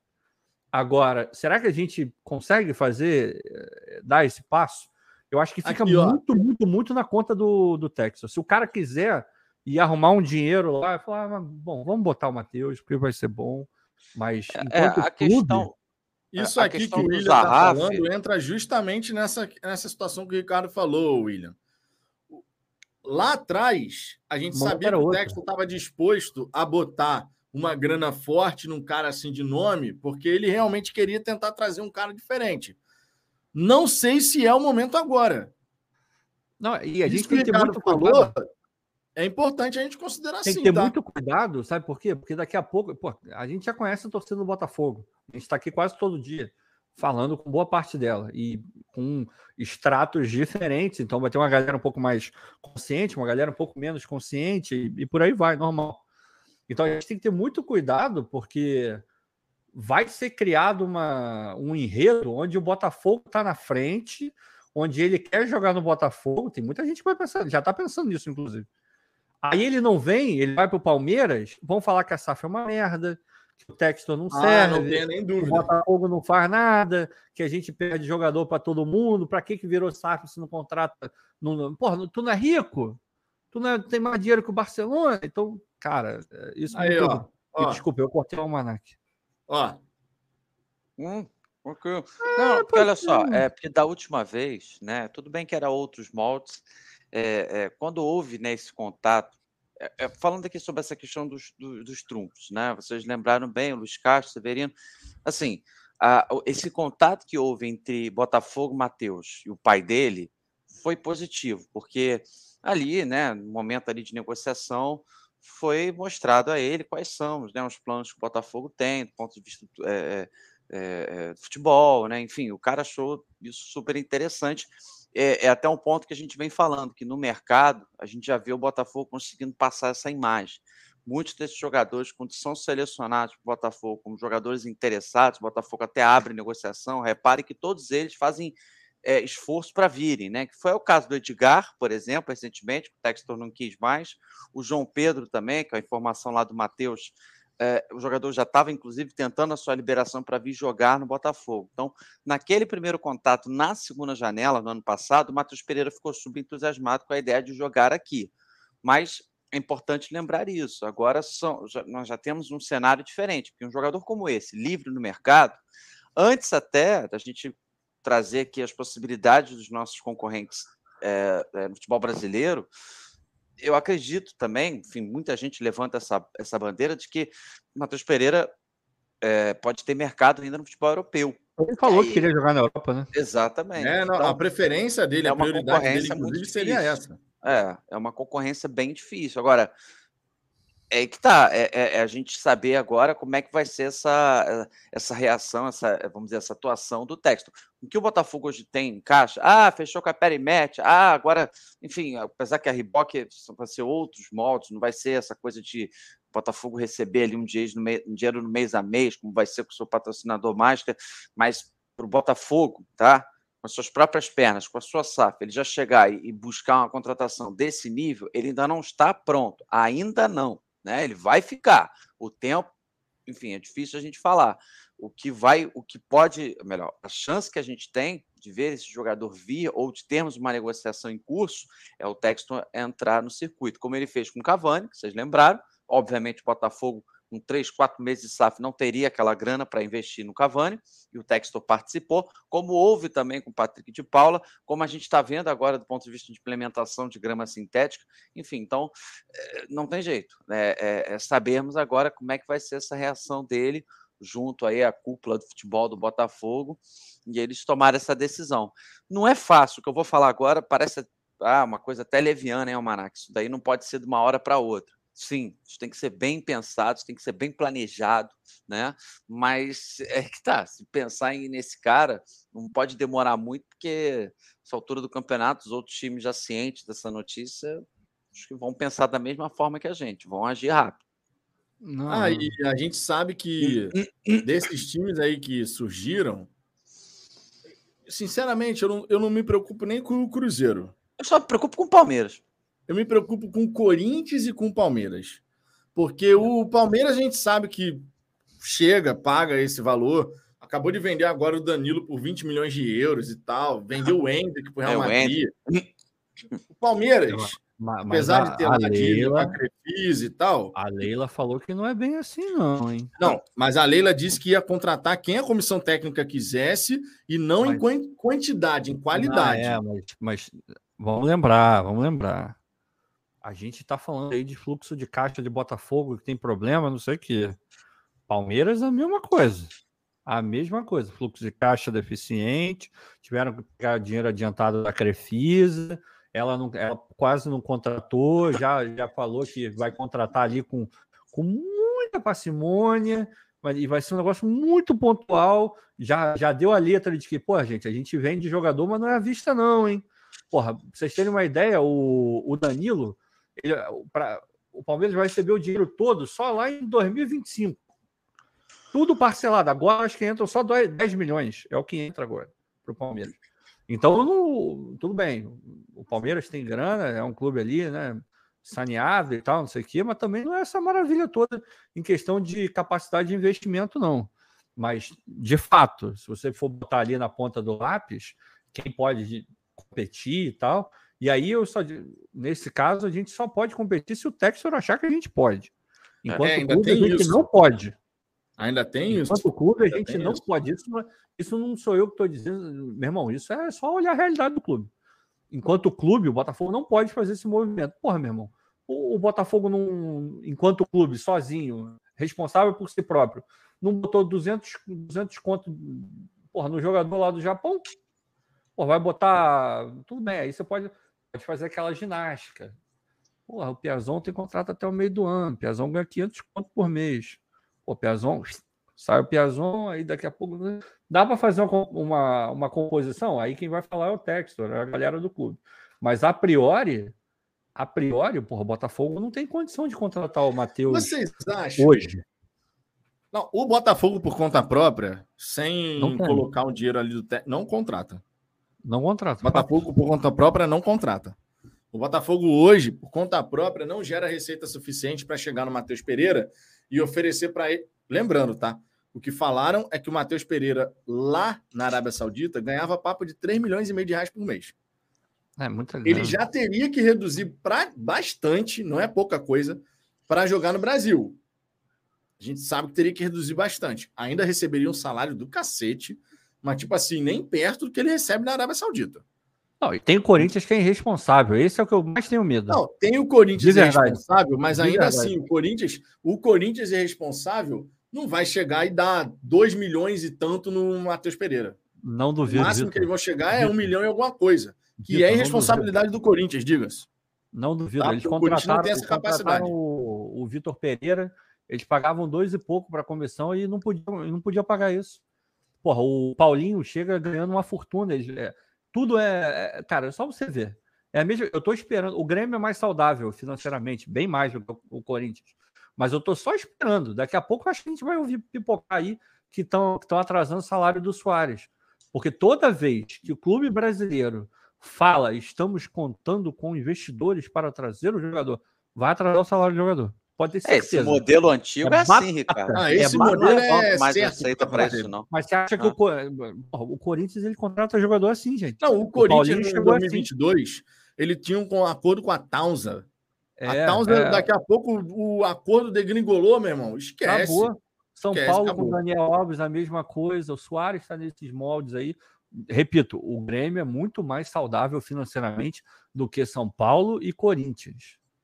Mesmo com um estado ali que é, é, é um, é um time mais regional, mas é mais saneado financeiramente, mas muito mais. Mas, mas muito mais mesmo. Então, é capaz de eles conseguirem. Ah, não tem um investidor, a gente absorve isso. Mas é, eu tenho mais medo do Corinthians do que do Palmeiras, mas não por conta do poder de investimento, é pela loucura. Esses caras são irresponsáveis. A verdade é essa. Financeiramente, o Corinthians é irresponsável. Para ele virar e falar: não, vamos pagar 2 milhões. Vamos pagar 2 milhões. Eu não duvido, Vitor. De verdade, de coração, não duvido. Não duvido. Eles Pô, fazem isso. 2 cara. milhões? Eles fazem isso. cara. O Corinthians faz isso direto Bom, aí. eu não posso dizer que os caras não pensariam em oferecer, uma vez que o Duílio disse que o Corinthians tentou o Cristiano Ronaldo. Né? Porra, para, Vitor. Porra, pelo amor de Não. Deus. Tentou o Cristiano Ronaldo oferecendo o mesmo salário que ele ganhava no United, que era 14 milhões de reais por mês.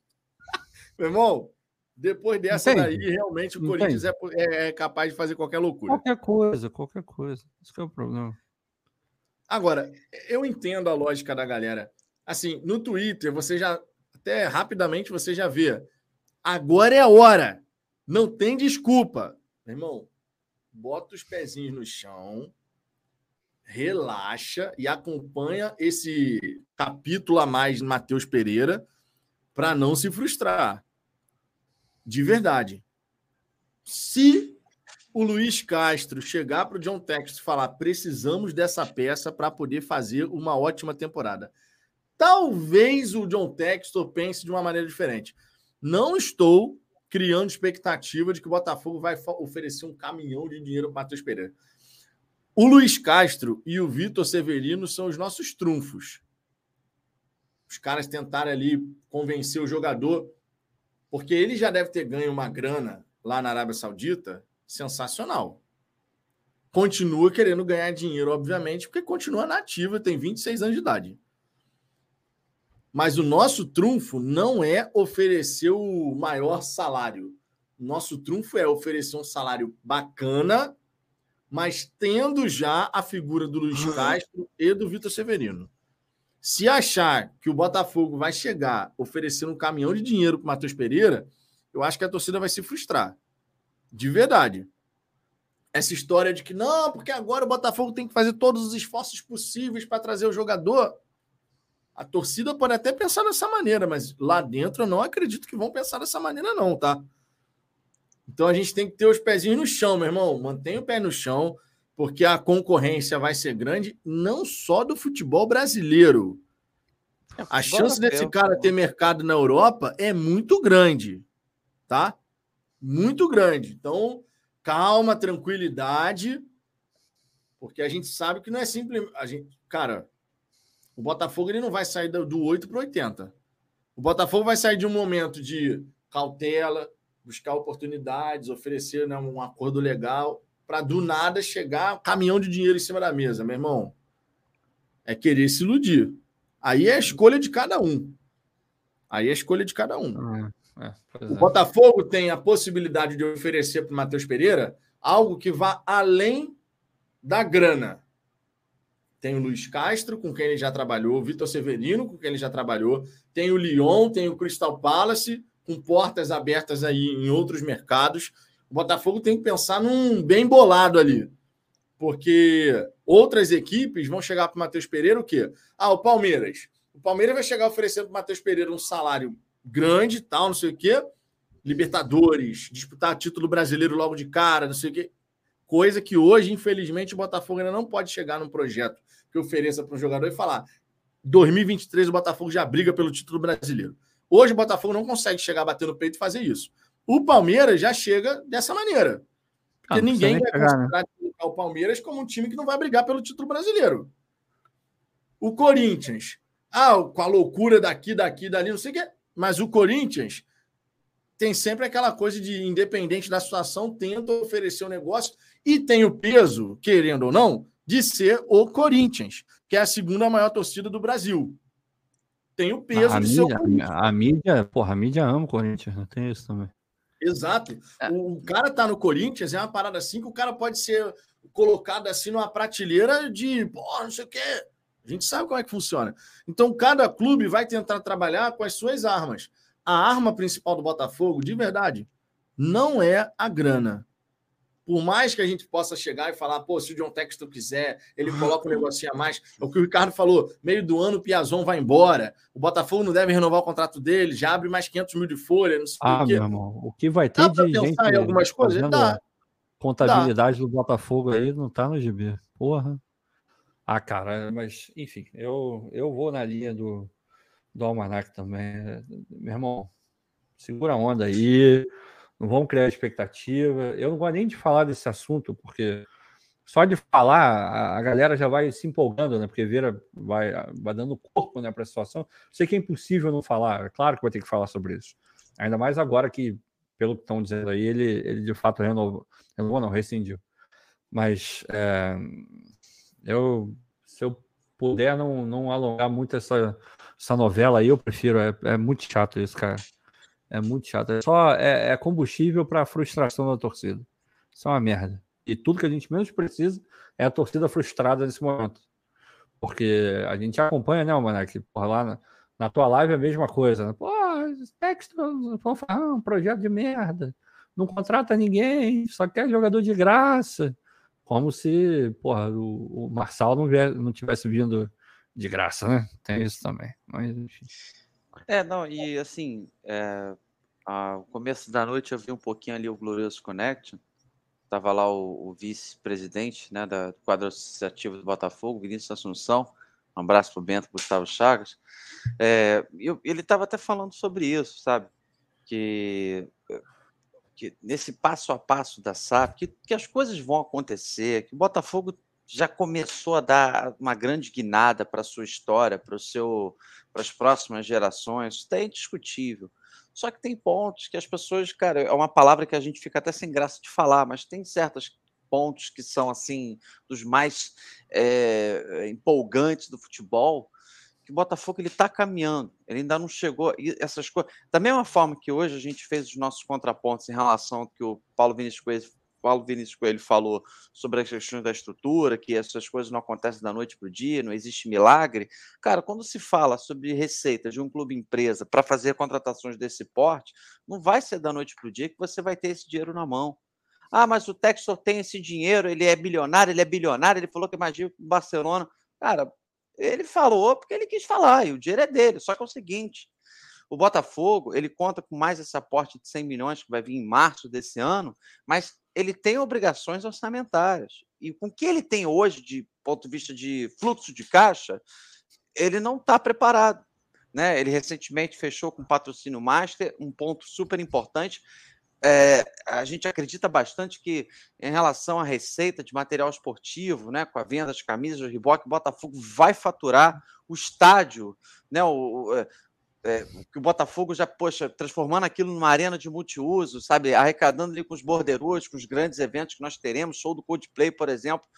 Vai estar tá virando também uma mina de ouro agora, com uma grama, um gramado sintético, o Botafogo com esse tipo de ferramenta, ele vai conseguir botar para frente é, é, eventos desse tamanho. E a partir do momento que você começa a ter eventos desse tamanho, como um show de Coldplay, quem sabe de uma Shakira também, quem, como também vai ter do The Weeknd, você chama atenção para possíveis parceiros no Name Rights. E Name Rights no estádio a gente sabe que é sempre um grande retorno financeiro. Então, assim, tem muitos pontos que o Botafogo vai alavancar, mas essas coisas não vão acontecer da noite para o dia.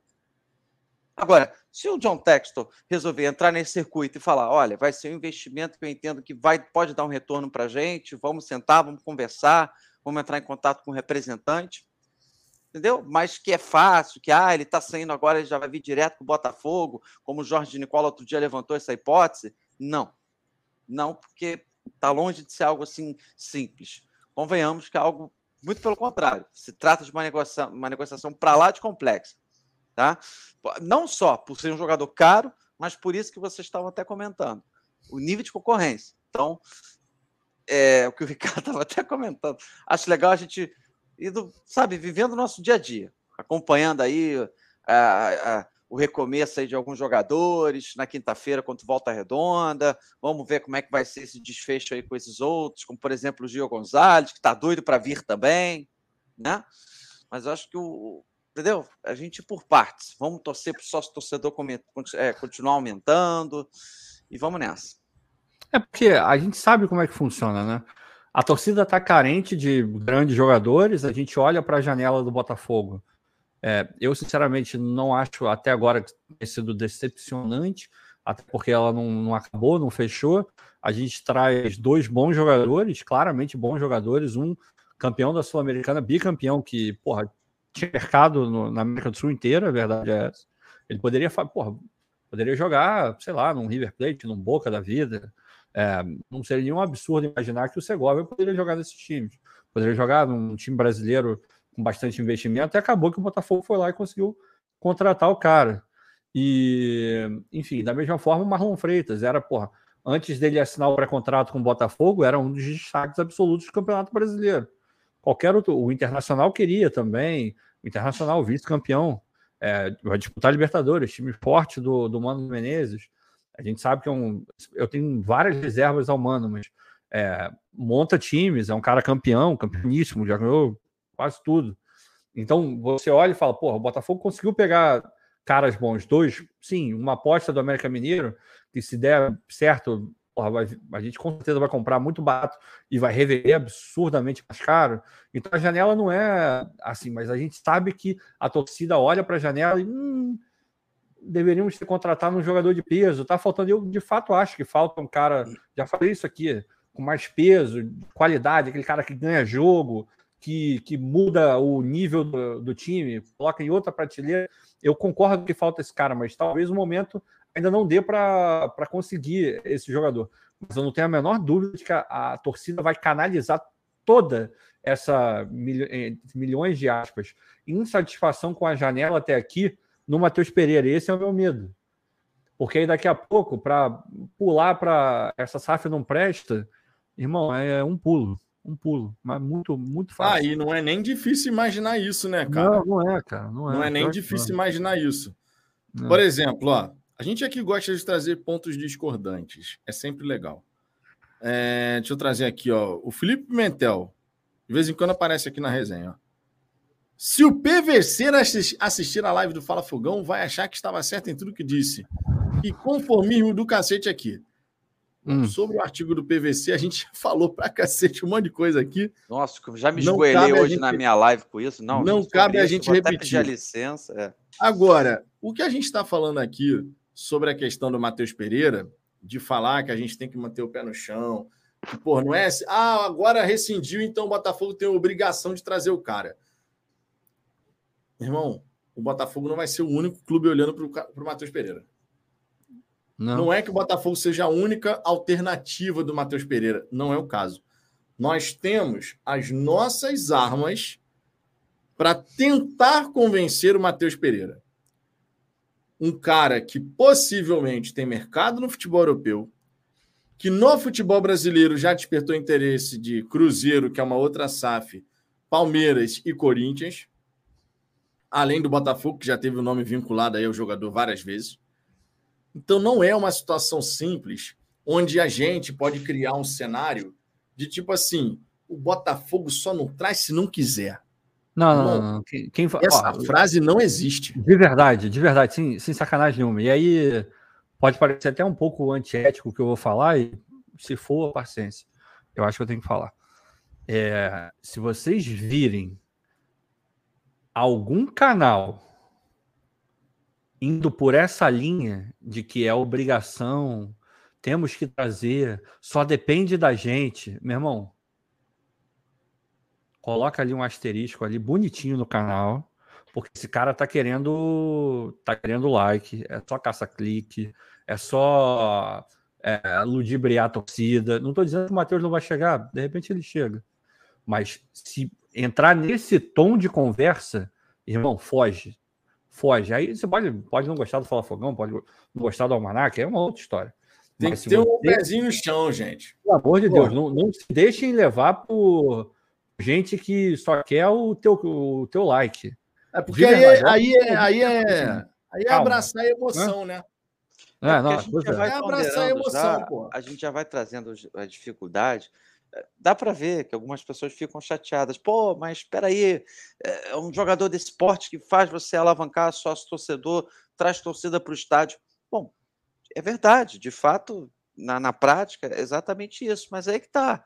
Mas para você conseguir resolver a primeira parte da equação, cara, enfim, não é simples, mas para ser breve aqui, para não esticar muito. O, o texto resolver entrar no, nesse, nesse circuito, ou entendemos que o Botafogo não tem hoje poder aquisitivo para isso.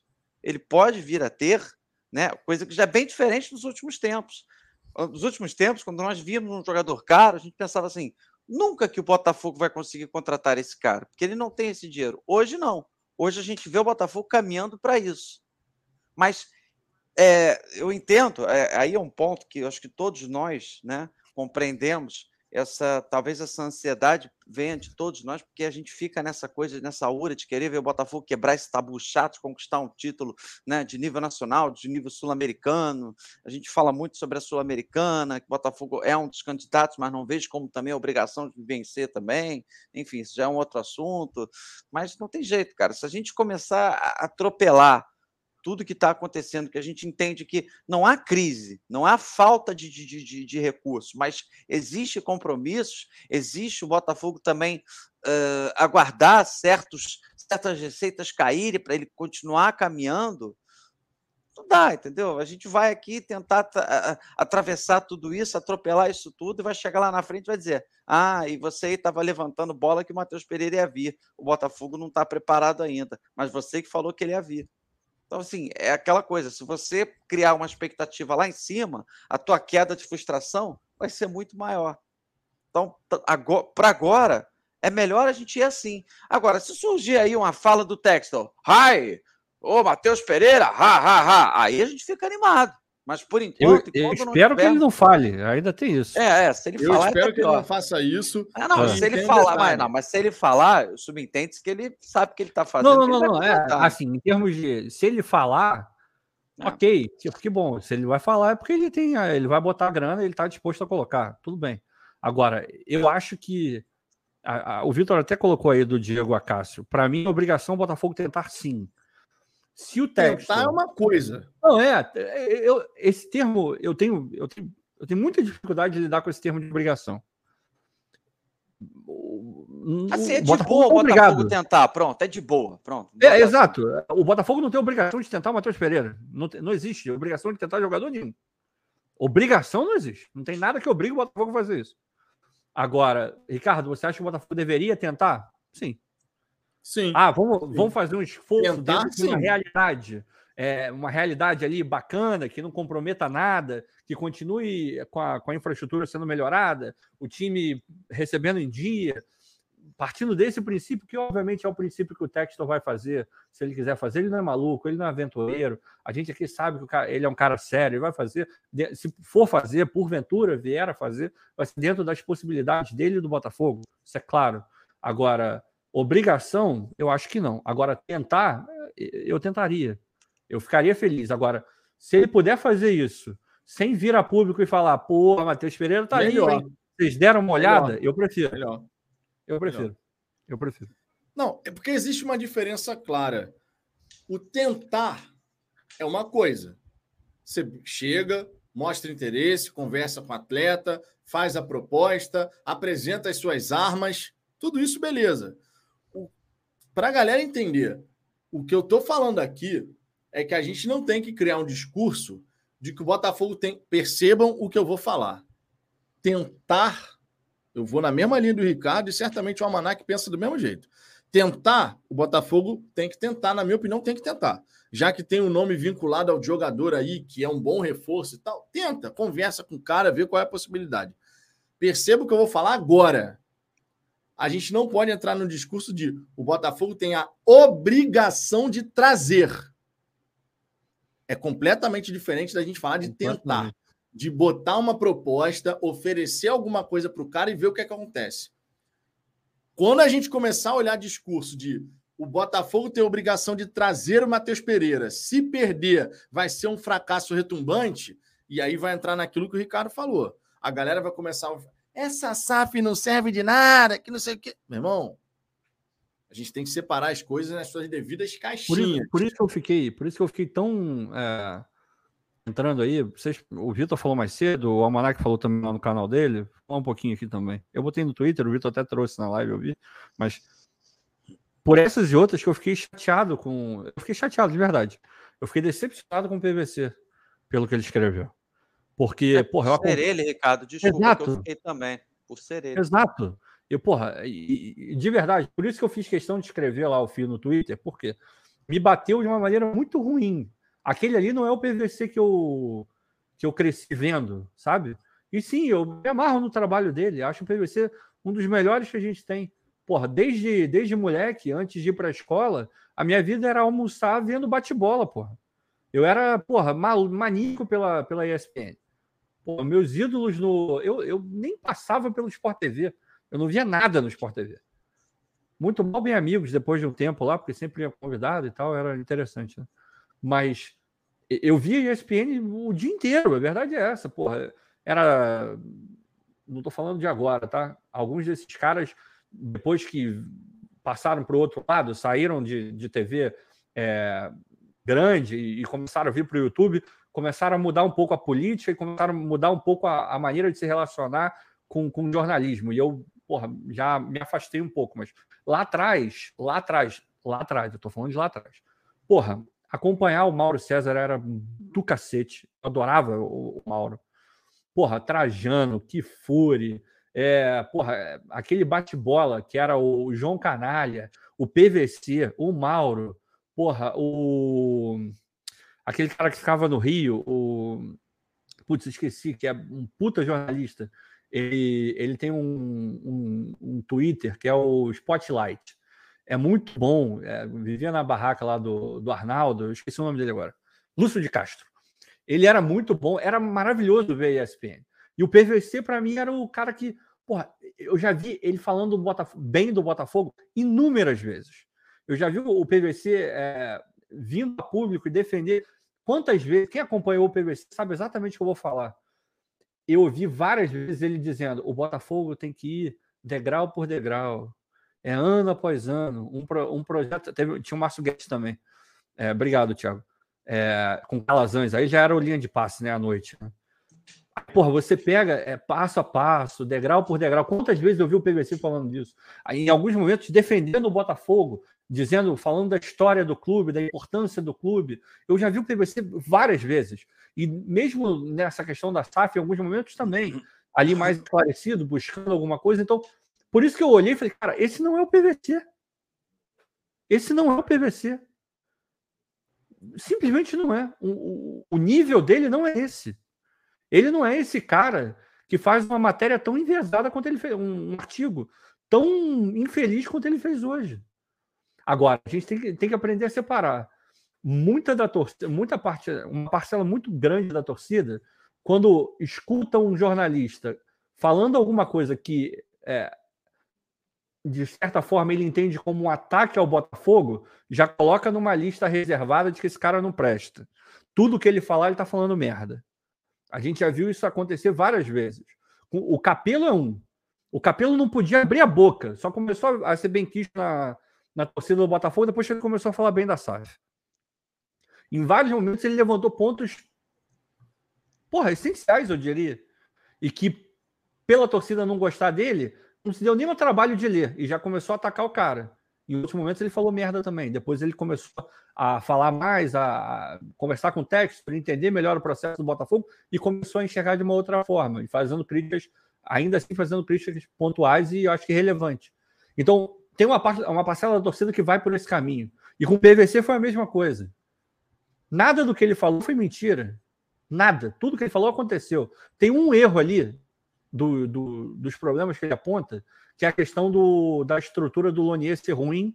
E ele deveria ter colocado ali, pelo menos isso, ele deveria ter pontuado que na primeira coletiva do, do Castro ele elogiou o, o trabalho que foi feito durante o recesso. Essa é, é, é o único erro ali Faltou esse update ali para as coisas erradas que ele colocou ali. Todo o resto, o que ele falou está correto. Desde o que estava lá atrás até o que, que tem correspondência com a entrada do Newton Santos, que não foi um absurdo. Ah, o primeiro jogo, não sei o que, porra, eram três. Eram 3 mil pessoas. Eram 3 mil pessoas. Não podia ter acontecido, não aconteceu. Porra, cala a boca, Cid. Não podia ter acontecido o que aconteceu. Então, porra, beleza. Agora, Faltou o contraponto. Você quer fazer uma matéria falando sobre um ano, fazendo um retrato de um ano da SAF, e você só coloca ponto negativo? Tá errado, irmão. Tá errado, porra. Mas eu, eu fiquei extremamente decepcionado. E por que, que eu trouxe esse assunto de volta? Porque é, esse tipo de matéria sendo alimentada e junto com essa coisa, isso vai direto na torcida. Porque os outros vão começar a falar que a SAF do Botafogo é uma merda, os caras dentro da torcida que falam que a SAF do Botafogo é uma merda entre milhões de aspas, vão ganhando corpo, o cara vai achando que ele está na razão de falar, Parte que ele está correto. foi isso. Se o Parte meu PVC tá hoje falando que isso. tá ruim, É. é porque tá ruim, porra.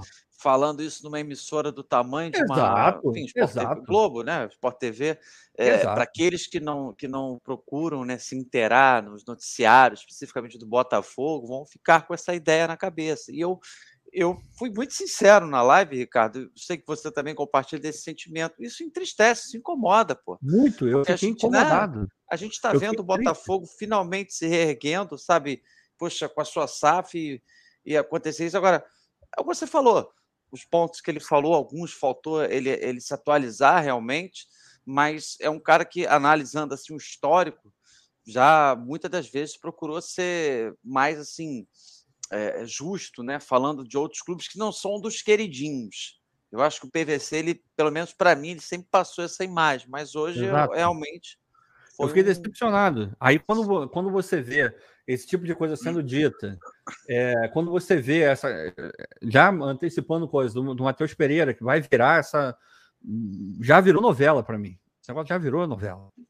É, e, porra, tudo isso vai construindo uma imagem de que a SAF é ruim, de que a SAF não é boa. E, porra, isso é mentira. Não, o Twitter já mentira. tá a loucura completa, irmão. É uma mentira, é uma mentira. E a O gente Twitter vai- já tá uma vai- loucura completa. por isso, por isso que eu fui tão é, eloquente com essa história de, cara, segura a onda. Porque na hora que o torcedor começa a botar para fora, ele mistura tudo. Aí vem PVC, Matheus Pereira, não tem planejamento, faltou dinheiro para sei lá o quê, não teve pré-temporada. Vai vir tudo, meu irmão. Vai, vai vir tudo, vai vir tudo. E aí o que, que acontece com o debate? Porra, fica nebuloso. Os pontos Ricardo. são verdadeiros, a gente não consegue conversar direito, porque tem um monte de gente berrando à toa. Isso é uma Você merda. quer ver uma coisa? É, teve uma vez um amigo até no- na minha live que chegou e falou assim: pô, Maraca, a gente não está contratando jogador, mas eu, com a minha memória, né, não vou citar o nome Aí, ó. dele, porque Ó, só- desculpa, ó a loucura, ó a loucura. O William é a personificação da loucura nesse momento. É. Tá aí, ó. mas ele, hein, Ricardo, só para não perder aqui o raciocínio. O Twitter já virou ele, ele, falou, ele trouxe um ponto, ele falou assim, ah, porque Botafogo não está contratando, né? Tá precisando reforçar o seu elenco. E eu, cara, eu me lembro que esse cara ele vê minha live desde 2020. Aí eu cheguei para ele e falei, é, Beltrano, mas o que, que você cansou de escrever aqui? Né? O que, que você cansou de falar que, que mais você temia que acontecesse com o Botafogo nos últimos anos? Ah, o clube colapsar, ele ia falência, porque as dívidas já estavam chegando ali na casa de um bi, né? Muitas das vezes ele, ele falava que o receio dele, que quando surgiu a SAF, né, é, é, é, ele ficou super animado em entender que o Botafogo ia atacar as suas dívidas, né, o regime centralizado das dívidas, 20%, papapá, aquela história toda. Aí a gente já viu há pouco tempo a notícia, a informação do Sérgio Santana, grande Sérgio Santana, que o Botafogo já pagou ali mais de 70 milhões de dívidas. Então, assim, se o Botafogo não contratar um jogador, que eu quero muito que venha, eu vou já falar que a SAF é horrível, por isso que é importante a gente sempre fazer esse equilíbrio. Você vai pegar ali os prós e os contras. Ah, em relação à montagem de elenco, eu não estou empolgado ainda. Ainda não chegou aquele ponto de contratar aquele meu camisa 10. Tudo bem, você tem todo o direito, mas vá lá nos pontos positivos. Tem até uma cola bem legal de tudo que o, o, o, o Tara Arruda escreveu hoje para o PVC, que está lá até no Fogão Net. Mas você vai lembrando ali de situações que antes eram inviáveis, que a gente nunca sonhava o Botafogo conseguir. Poxa, o Botafogo, gente, agora eu vou aqui ser o passapano mesmo. Em sete meses de SAF, o Botafogo arcou com 70 milhões de dívidas. Qual clube na América Latina fez isso, cara?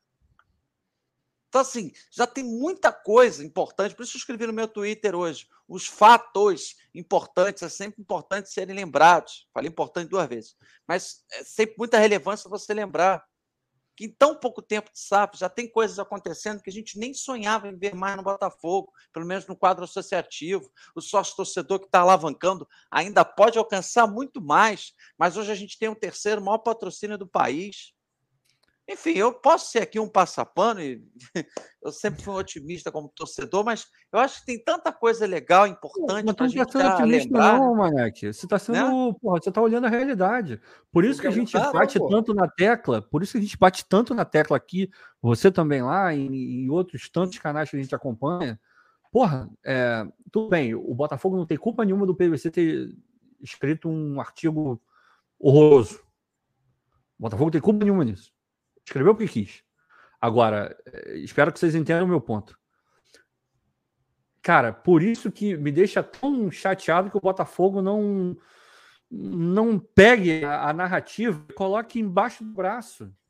Porque também pode ser. O PVC escrever esse tipo de coisa também pode ser reflexo, porque se todo mundo soubesse amplamente, amplamente, tá? não, não pra gente, a gente botafoguense a gente sabe.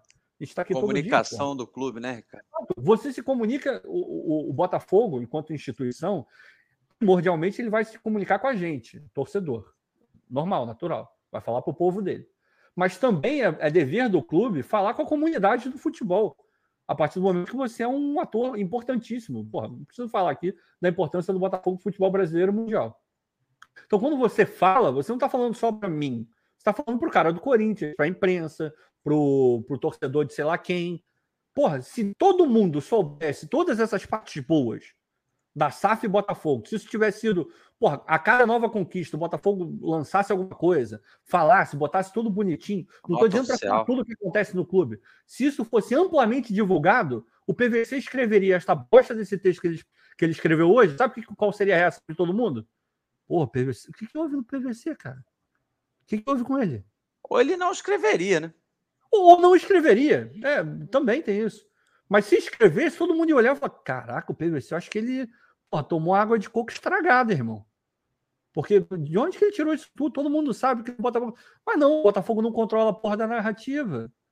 Não tô falando, ah. de novo, a culpa do PVC ter escrito não é do Botafogo, tá? Mas no ambiente. Eu concordo, Ricardo, eu sei, controla, esse tipo de coisa surge, porra. Já surgiria naturalmente.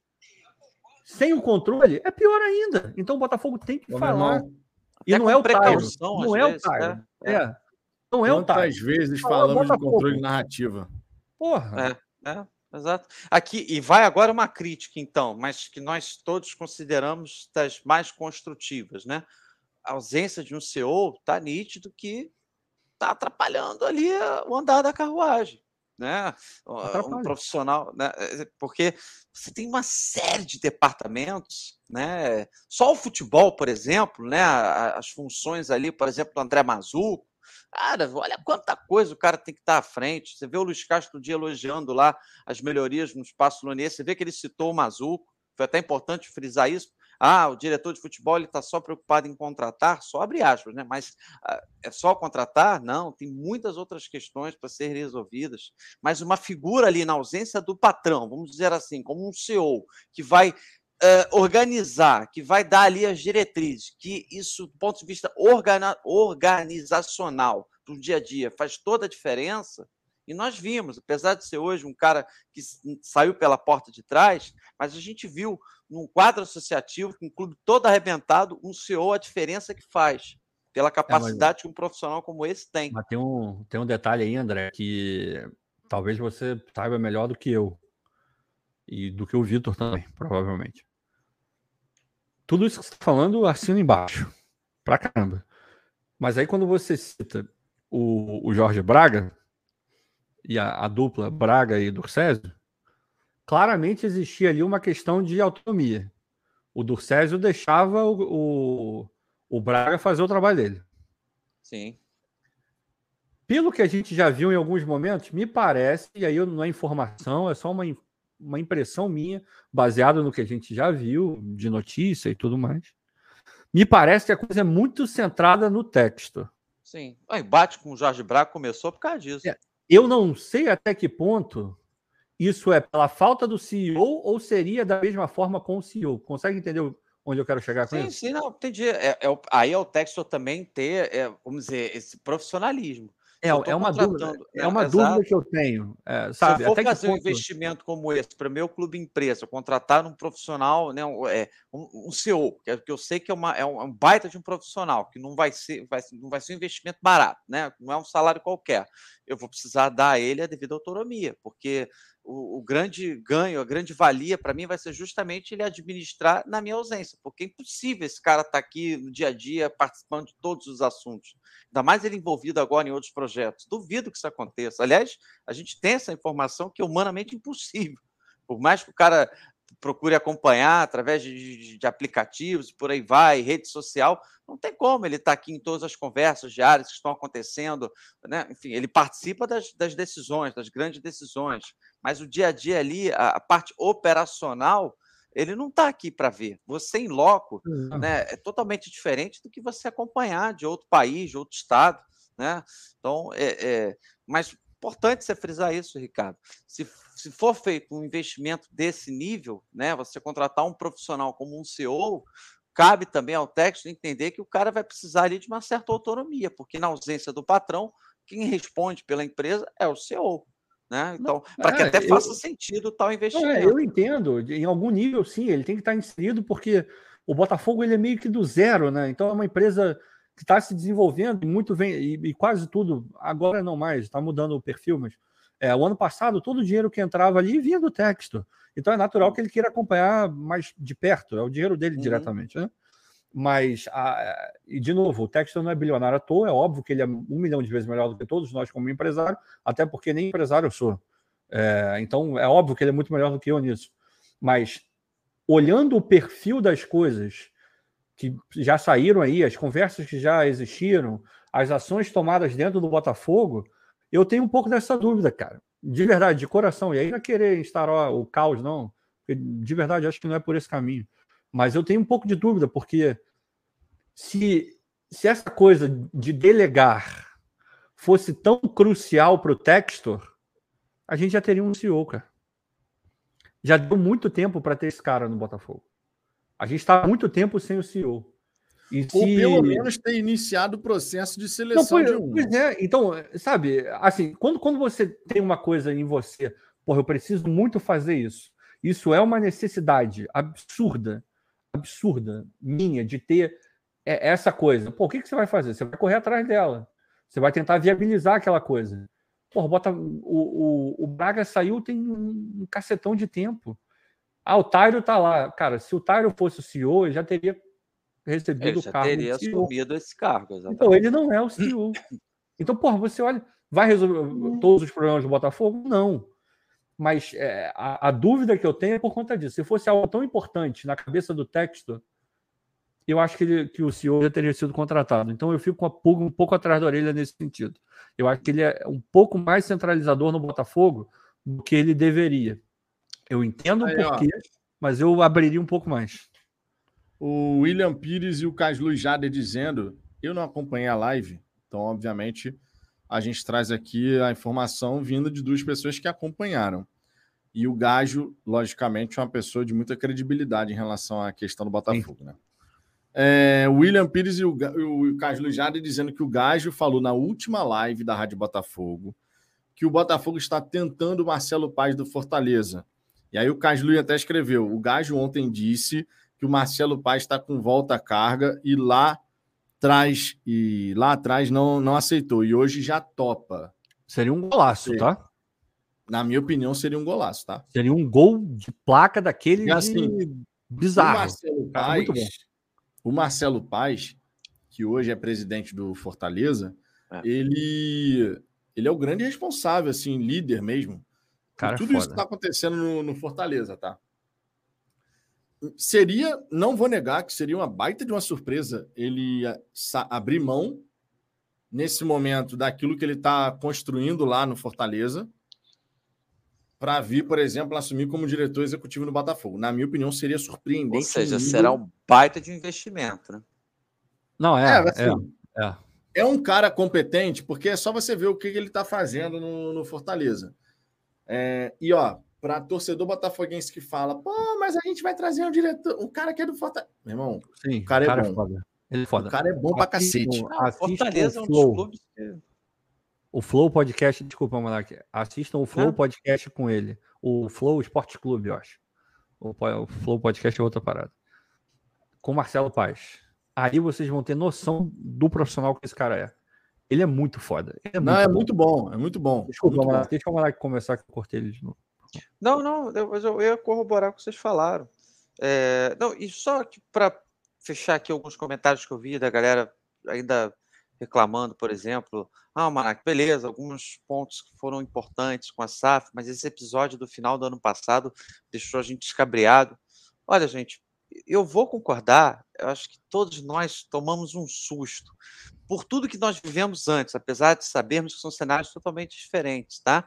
Mas essa questão de fluxo de caixa, nós, eu não tenho, apesar de até saber que aconteceu com outros times, mas como eu não estou lá, não sei o que, é que se passou com o Palmeiras, enfim, eu não vou nem entrar muito nesse método, porque eu não vou saber destrinchar. Mas eu sei que os outros times também tiveram problema de fluxo de caixa. Eu quero dizer que não é só com o Botafogo, tá? Porque a ideia, o, o grande barato, tá? Eu vou até, até lembrando aqui do Gajo, já de uma explicação que ele deu lá no Glorioso Connect, é o seguinte: você entende que a sua SAF está caminhando muito, quando você começa a alavancar as suas receitas a ponto de você conseguir arcar com todas as suas obrigações financeiras, né? o seu fluxo de caixa. Olha, a minha, minha folha salarial, salário do Ricardo, do Vitor, eu já tenho esse giro aqui para pagar os caras no mês a mês. Eu já tenho aqui o giro também para arcar com outras obrigações enfim, a ponto de che chegar ao ponto de ver ali o aporte que o Texto vai fazer do ano, eu já vou ter uma parte, uma parte ali que eu considero uma receita líquida, que eu posso atacar diretamente com investimentos fortes, como, por exemplo, uma estrutura, ou até mesmo uma contratação de um jogador de impacto. Então, assim, é, é aí que é o ponto que a SAF vai começar a guinar. E no final do ano passado, como o Botafogo ainda tinha muita pouca receita, esse ano o Botafogo já vai alavancar com patrocínios, já, já, já, já, já espera o Botafogo faturar mais de 40 milhões. Já são pontos que a gente não vai ver mais acontecer daqui para frente. Porque já em 2023, isso é um ponto que a gente pode esperar, né? A gente pode ter assim um certo otimismo do Botafogo já alavancar consideravelmente alguns departamentos as suas receitas. Isso, para o andamento do clube empresa, da SAF, é muito diferencial. Aí esse susto que a gente toma, como por exemplo, é, não pagou o 13 terceiro por quê? Ai meu Deus, o Pix não caiu. A gente já não vai, a gente não vai, não vai ver mais acontecer. E só um pontinho aqui para finalizar, que também eu acho que dificultou muito. O Botafogo, todo mundo vai lembrar que ele virou SAF, né? Uh, em março, se não me engano, no dia 5 de março de 2022, completando agora o décimo mês. É, vocês lembram comigo que quando o Botafogo assume a sua SAF, o Luiz Castro chega faltando duas semanas para o início do campeonato, o Botafogo tinha um elenco com muitos remanescentes da Série B, o Campeonato Brasileiro começando.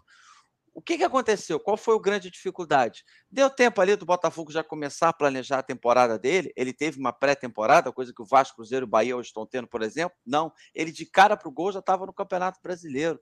Então, certas ideias, certos planejamentos, certos planos para o primeiro ano, devido ao campeonato já batendo na porta e a necessidade visível do Botafogo agir rápido no mercado, acabou acelerando o Botafogo nesse processo e deixando ele algumas outras questões ele resolver no decorrer da temporada, o que dificulta, claro, você não ter tempo para se planejar, você tem, você tem que tomar as suas decisões com o seu carro em movimento.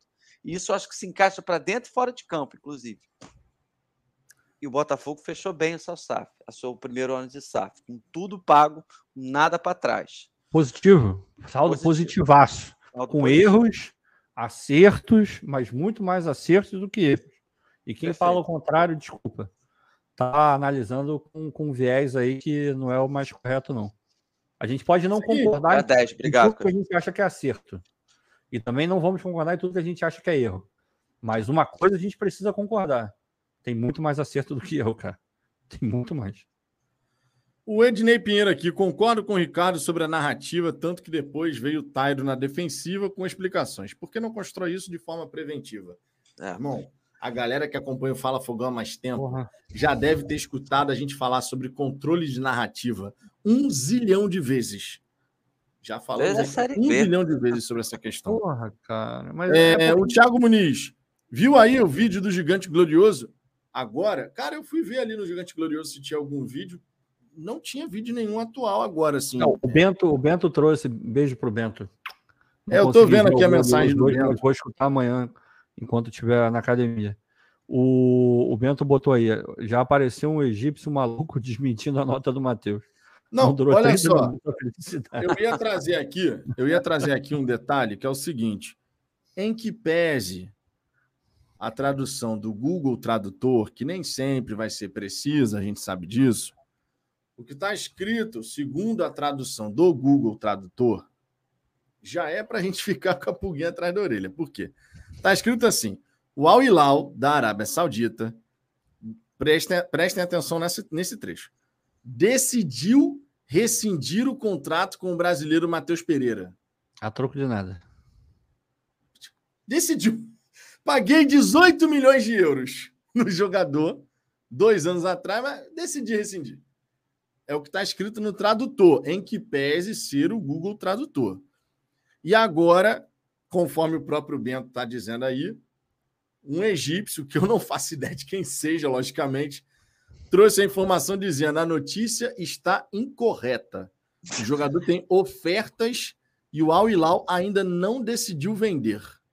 É o, o, o egípcio é o Bolim Rabá, é o nome do. do é tipo isso. Porra. É tipo isso. É foda, cara. É tipo isso. Então, assim, cara, a gente continua aqui mantendo o que a gente falou. Pezinho no chão. Sobre a questão do Matheus Pereira, meu irmão, tem muita coisa aí que pode acontecer. Agora, vamos combinar? Repito, em que tese o tradutor lá, seu Google Translate, Irmão, de verdade, qual é a lógica Não do tem, cara, não tem, não tem. rescindir contrato com o Matheus Pereira? Não, tem não lógica tem. nenhuma, irmão. É, é, esse tipo de rescisão seria algo muito. Teria que ser unilateral, teria que ser dele e por conta daquela questão dos salários. É, eu não consigo ver nenhuma hipótese do, do clube falar. Ah, vamos liberar. Os caras nadam em dinheiro, Não, mas É, Ah, vamos 18 perder milhões de 18 euros. milhões de euros. Não. É. Porra, isso não existe, gente. É, 18 milhões de euros. Os caras não vão se- sair liberando. Então, não, é, não. durou 30 minutos a empolgação. Ah, que bom, cara. Eu juro pra vocês. Eu, Não, não, eu, eu tô, cara, de verdade, é, tem, a gente tem que tomar cuidado, porque daqui a pouco Deixa vai estar lá no tempo. Twitter. É, porra, mídia alternativa não quero Matheus Pereira. Não é isso. Agora, é, porque a gente sabe como é que funciona, né? Hoje eu escrevi uma thread no Twitter criticando o PVC e o que eu tive de comentário. Porra, tu tá defendendo o cara. Pô, se o cara leu aquilo, não viu que era uma crítica, porra, é, é foda. Mas, enfim, de toda maneira, a gente tem que ter muito cuidado. Porque vai- alguém vai vir e falar, eles não querem, a questão não é não querer, mas que me dá um certo alívio de que isso não está acontecendo, dá. Porque ia virar uma novela e todo dia a gente ia estar falando da mesma merda aqui. E no, no final, provavelmente não ia ter. dele vir, Ricardo, Vitor, galera, eu vou dizer, até do ponto de vista dele vir, isso acontecer mais para frente, eu, eu até acreditaria um pouco mais. Deixa o projeto seguir, entendeu? Deixa as coisas rolando. Não, é, pois é. É, é melhor não embarcar. O, o, o tec- Esse nome é ótimo, testosterona. Agora é fácil falar. Vocês, vocês acham mesmo que iam liberar assim? Pagaram 18 milhões e não sei o quê, mas vocês caíram. Cara, a gente estava só repercutindo o que estava no Twitter. Não, eu É, confesso a vocês que eu não tinha nem olhado a tradução. Eu olhei só a informação principal, inclusive, obviamente, é, a gente colocou aqui na tela até o Guilherme do Gigante Glorioso. Beijão pro Guilherme e pro Maicon, inclusive. Porra, os dois foram são pessoas sensacionais, cara. Já, já tive a oportunidade de trocar altas ideias com os dois. É, Bebê eu coloquei também. aqui na tela. Coloquei aqui na tela. E eu, sinceramente, não cheguei nem a ler a tradução, porque, obviamente, quando você vê, pô, Matheus Pereira Recine. Agora, depois, eu olhei aqui a tradução e falei, pô, peraí, tem um detalhezinho nessa tradução que tá pegando aqui, irmão. Irmão, calma. A parada é calma. Agora, eu queria aproveitar, inclusive, toda essa situação que, que se criou em relação ao nome do Matheus Pereira, Hum. porque fica bem evidente. Vamos falar do Júnior Santos, pô. Não, peraí, Ricardo. Peraí, cara. Pô, aí não. Aí, eu, eu não mal, dizer foi que mal. quando surgiu essa notícia, eu lembrei do nosso querido Cláudio, né? Porra, meu irmão, o Cláudio ficou super feliz lá no grupo Foi com o mal, ano foi de mal, foi mal. Foi mal. Mas olha só, eu queria até levantar uma bola aqui que eu acho importante. Essa comoção que se cria rapidamente em torno do nome de um jogador que tem a possibilidade de chegar para fazer essa diferença técnica, a gente, cara, de verdade, a maioria da torcida sequer deve ter visto o Matheus Pereira jogar. Mas se criou uma aura em torno do nome do jogador de craque, que o cara vai chegar e arrebentar no futebol brasileiro e ele seria. Não, mas ele é mesmo. Ele Não, joga pra caralho. Ele joga pra caramba, mas tô dizendo que a maioria Ah. da torcida sequer deve ter visto uma partida Ah, sequer não, do aí, Matheus aí Pereira. é. Mas é se fato. criou essa, essa aura em torno do Matheus Uhum. Pereira. E aí a gente vê essa comoção que se criou por no intervalo de 30 minutos nas redes sociais, ficou uma loucura completa. Você entrava no Twitter, é uma loucura completa, só se falava disso. Isso demonstra como a torcida do Botafogo, de modo geral, está carente da chegada de um jogador assim que você possa falar. Esse cara aqui é uma referência técnica, é ele que Ah. vai fazer a diferença no nosso time. Isso Ah. fica muito evidente, cara. A maneira como a torcida reage, a mera possibilidade de uma informação vindo de um jornalista egípcio que ninguém nunca ouviu falar sobre o Matheus Pereira e já se cria realmente uma coisa assim de que agora vai, agora não tem como. É difícil para a SAF e Botafogo lidar com essa situação, imagino, porque se cria muitas vezes a expectativa de que o Botafogo de fato vai fazer investimento e trazer um cara aí que possa fechar o aeroporto. Até o próprio Textor lá no começo, ele também ajudou a alimentar essa narrativa, quando ele falou, ah, por mas aí, exemplo. ah, mas aí a gente tem que deixar isso para trás, né? Todo mundo sabe o momento. Não, é eu entendo, eu entendo. Eu só estou falando assim, a linha do Não, tempo. bem. Você Aham. tem um momento em que o texto fala sobre vamos tentar, sem prometer, muito embora muito torcedor tenha achado que era uma promessa, mas vamos tentar. De fato, tentou o Cavani, de fato, tentou o Rames Rodrigues, de fato, fez contato com o Marcelo, tentou, não deu. Mudou a estratégia, mudou de ideia. A partir de então, o Botafogo busca oportunidade de mercado, até porque o resultado esportivo efetivo da segunda janela deu uma certa sustentação ao texto de chegar para a galera que trabalha no scout, por exemplo, e falar: ó, vocês fizeram acontecer na segunda janela de 2022, então agora vocês têm aí uma missão de repetir a dose. A gente não precisou gastar muito e o time melhorou, certo? Mas isso realmente mostra o estágio que a gente se encontra. Como o torcedor está carente desse tipo de nome, cara. Como o torcedor está Ah, carente de um nome Ah, que possa é natural. é natural. abalar as estruturas. É natural, assim. E, e a gente já falou isso mais uma vez. Seria impossível chegar um jogador agora? Não, porque a gente tem um dono, o cara é bilionário. Se der na telha dele, ele pode querer investir e o cara vai chegar. É simples assim, basta o dono do cheque assinar o cheque. É, é tão simples quanto isso.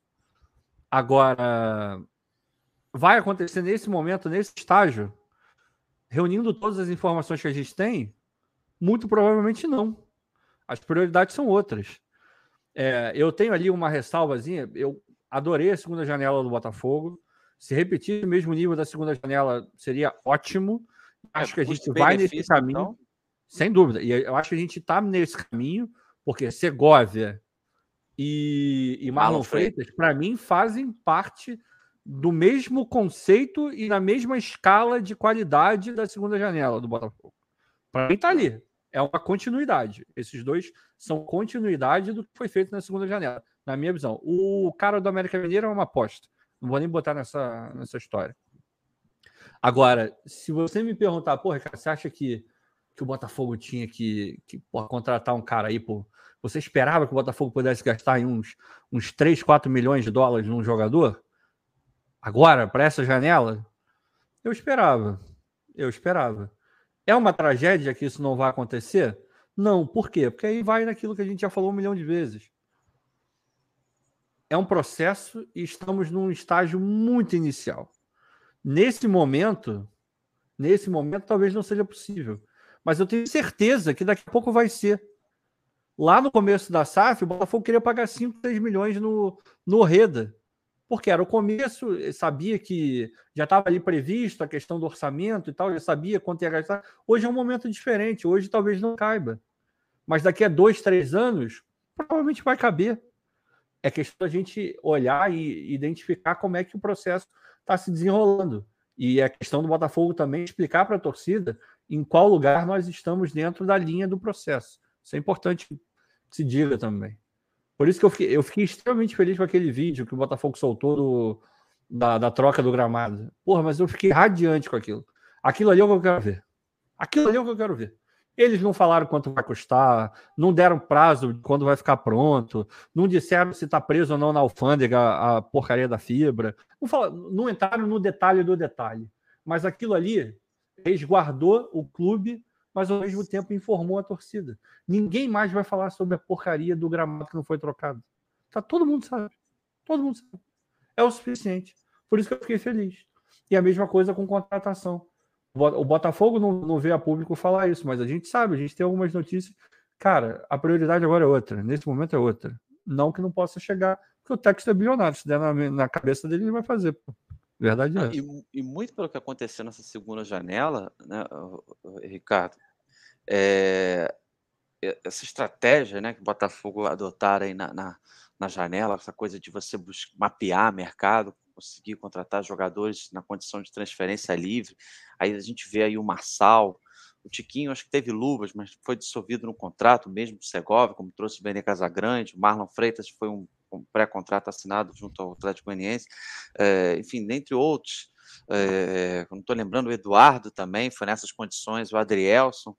Então, assim, cara, eu, eu entrando até no método custo-benefício, cara, poxa, eu acho isso espetacular que o Botafogo fez. E eu, eu, olha, eu não me recordo de ver outros times conseguindo fazer isso tantos, é, tantas vezes. Você conseguir contratar excelentes jogadores sem pagar uma rescisão, sem pagar, sabe?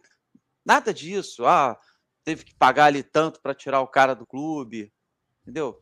Então, pô, eu, eu acho isso uma estratégia que o Botafogo tem o, a condição de ter pelo seu departamento de scout, que a gente tem que seguir levando. Aí algumas pessoas acham que ah, só quer jogador 0800. Não, isso é trabalho de mapeamento. Isso é trabalho de você analisar. Futebol sul-americano, que só na Argentina o Botafogo já tem mais de 80 nomes levantados, como também no futebol europeu, como também no futebol do Oriente Médio.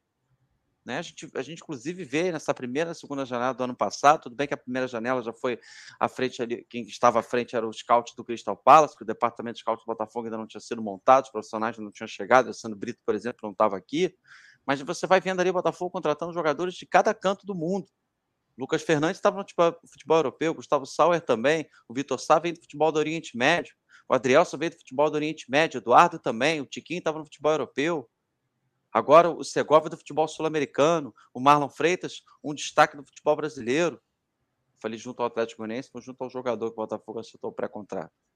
Então, assim, eu, eu, eu, vejo isso, cara, com muita valia com essa Porra, estratégia que o Botafogo já, já vem tendo é, no mercado.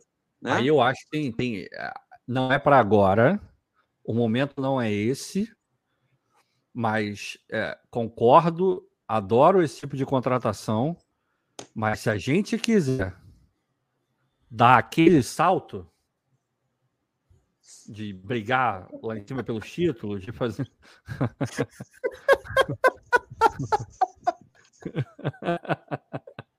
Caraca, que vacilo, cara. Essa cadeira aqui, rapaz, essa cadeira aqui é mais velha do que eu, rapaz. Eu tenho 34, ela tem 38. Não. É, por, essa, por essa eu não esperava, não, meu irmão. Não, e peraí, peraí. Aproveitando que agora já, já interrompeu o negócio aqui, olha isso aqui, cara. O cara se deu o trabalho de botar a figurinha. Egípcio, bolinha, zambuja. E o cara botou a figurinha, cara. Olha isso. Ele, o malandro se deu o trabalho real de recortar a minha cara e botar ali no, no faraó, meu irmão. Puta merda. Parabéns, cara, de verdade. Que baita trabalho que você teve, cara. Obrigado, cara. Obrigado pela Caralho, meu irmão. Mas como eu estava dizendo, eu adoro esse tipo de contratação. Acho do cacete defendi isso e vou continuar defendendo. É, agora, a gente, para dar o.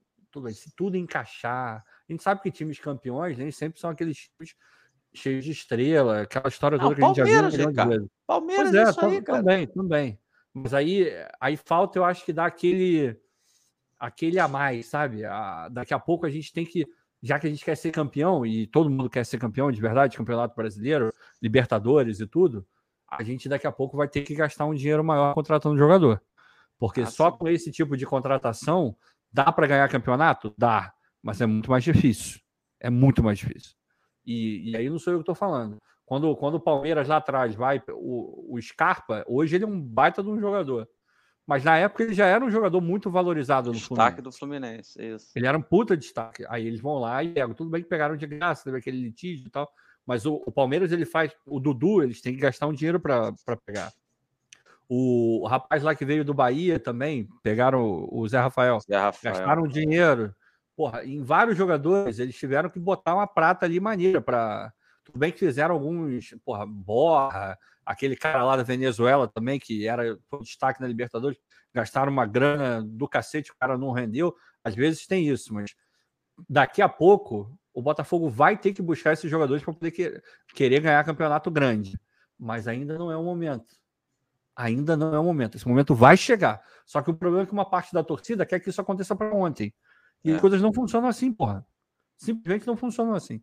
Quer dizer que não vai ser essa, campeão? essa Pode é a ser. parte mais complicada, meu irmão. É, é, é. Porque existe, e isso não é só na torcida do Botafogo, claro, mas existe sempre aquela ala do, da, de qualquer torcida que tem os imediatistas.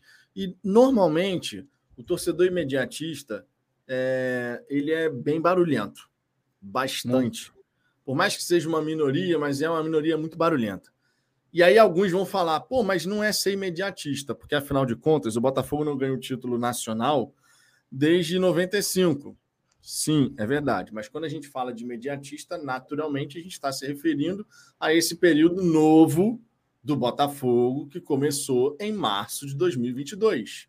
Porque anteriormente a esse período, qual era a possibilidade do Botafogo de fato pensar em entrar numa competição, seja nacional, seja internacional, para ser um dos times que vai brigar pela taça? Sejamos realistas. Então, quando a gente fala de imediatismo, é naturalmente em relação a esse período de SAF e Botafogo.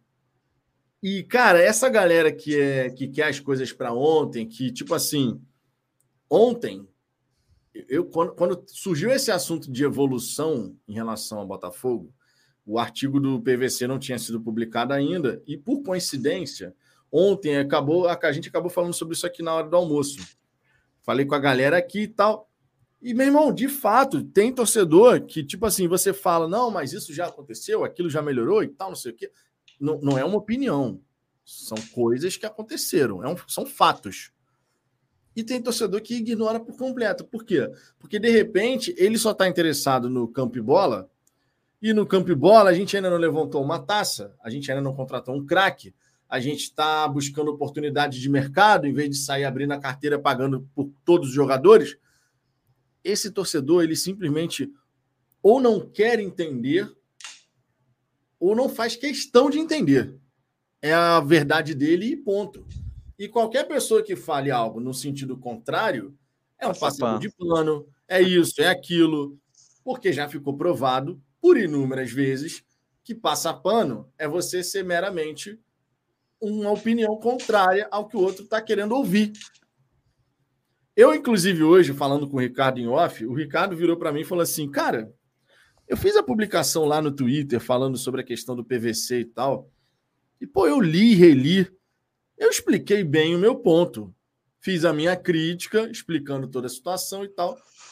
Eu fui realista com o Ricardo. Eu falei, cara, a gente está falando aqui de dificuldade até de interpretação. Hoje em dia, se você falar, por exemplo, eu fiz uma crítica ao Almanac, mas coloquei um porém no meio do caminho. Falei um contudo, um mais. Eu não simplesmente saí metendo pé no peito do Almanac, detonando o Almanac 100%. Eu falei, olha, isso aqui que aconteceu não foi legal, mas, porém, contudo, entretanto, já é o suficiente para uma boa parte da galera ignorar a crítica realizada e considerar você está passando pano. E isso vai acontecendo em relação a um monte de coisa nesse novo Botafogo. Então, assim, cara, tem muito torcedor que entende tudo que a gente está passando no Botafogo, mas muitas vezes no chat ele não se pronuncia. Ele só está ouvindo, ele está acompanhando a resenha, mas não escreve. Porque normalmente quem escreve é justamente o cara que está mais irritado, que está mais ansioso, que quer ver as coisas acontecendo e de repente, na visão dele, as coisas não estão andando na, ve- na velocidade necessária. Esse cara vai fazer questão de ver a opinião dele sendo compartilhada. De repente, o outro que está mais. Eu estou tranquilo, estou sossegado, estou aqui acompanhando. Ele não vai fazer tanta questão. Então, é uma, de certa maneira, uma minoria muito barulhenta, que sim, vai estar tá em evidência aí em todas as resenhas, praticamente, mas é papel nosso e acredito eu de outros canais sempre buscar trazer todos os elementos para o debate, por mais que a gente venha ser chamado disso, daquilo, daquilo outro, porque dessa maneira a gente pode apresentar o cenário global e ajudar o torcedor a chegar à sua própria conclusão. Vai ter quem, de repente, confirme uma ideia que já tinha, alguém que possa alterar alguma visão sobre um, certo aspecto. Isso vale para tudo, absolutamente tudo no Botafogo. Hoje, quando a gente falou, por exemplo, não, tentar o Matheus Pereira, beleza. Obrigação de trazer, obrigação de contratar, desconsiderando qualquer outra equipe que tem interesse no cara, isso é surreal de você escutar. Isso é surreal de você imaginar. Bom, ah, é. o Matheus Pereira, se ficar livre, o Botafogo tem obrigação de trazer. Não tem. Mas não é. Sabe, tentar e mandar uma Se vai trazer ou não, outra história. É, mas tentar... eu acho que eu acho que isso é uma, a base disso é, é uma galera que, no final das contas, eu acho que isso é uma, é uma dissonância entre o que a pessoa sente e o que ela fala.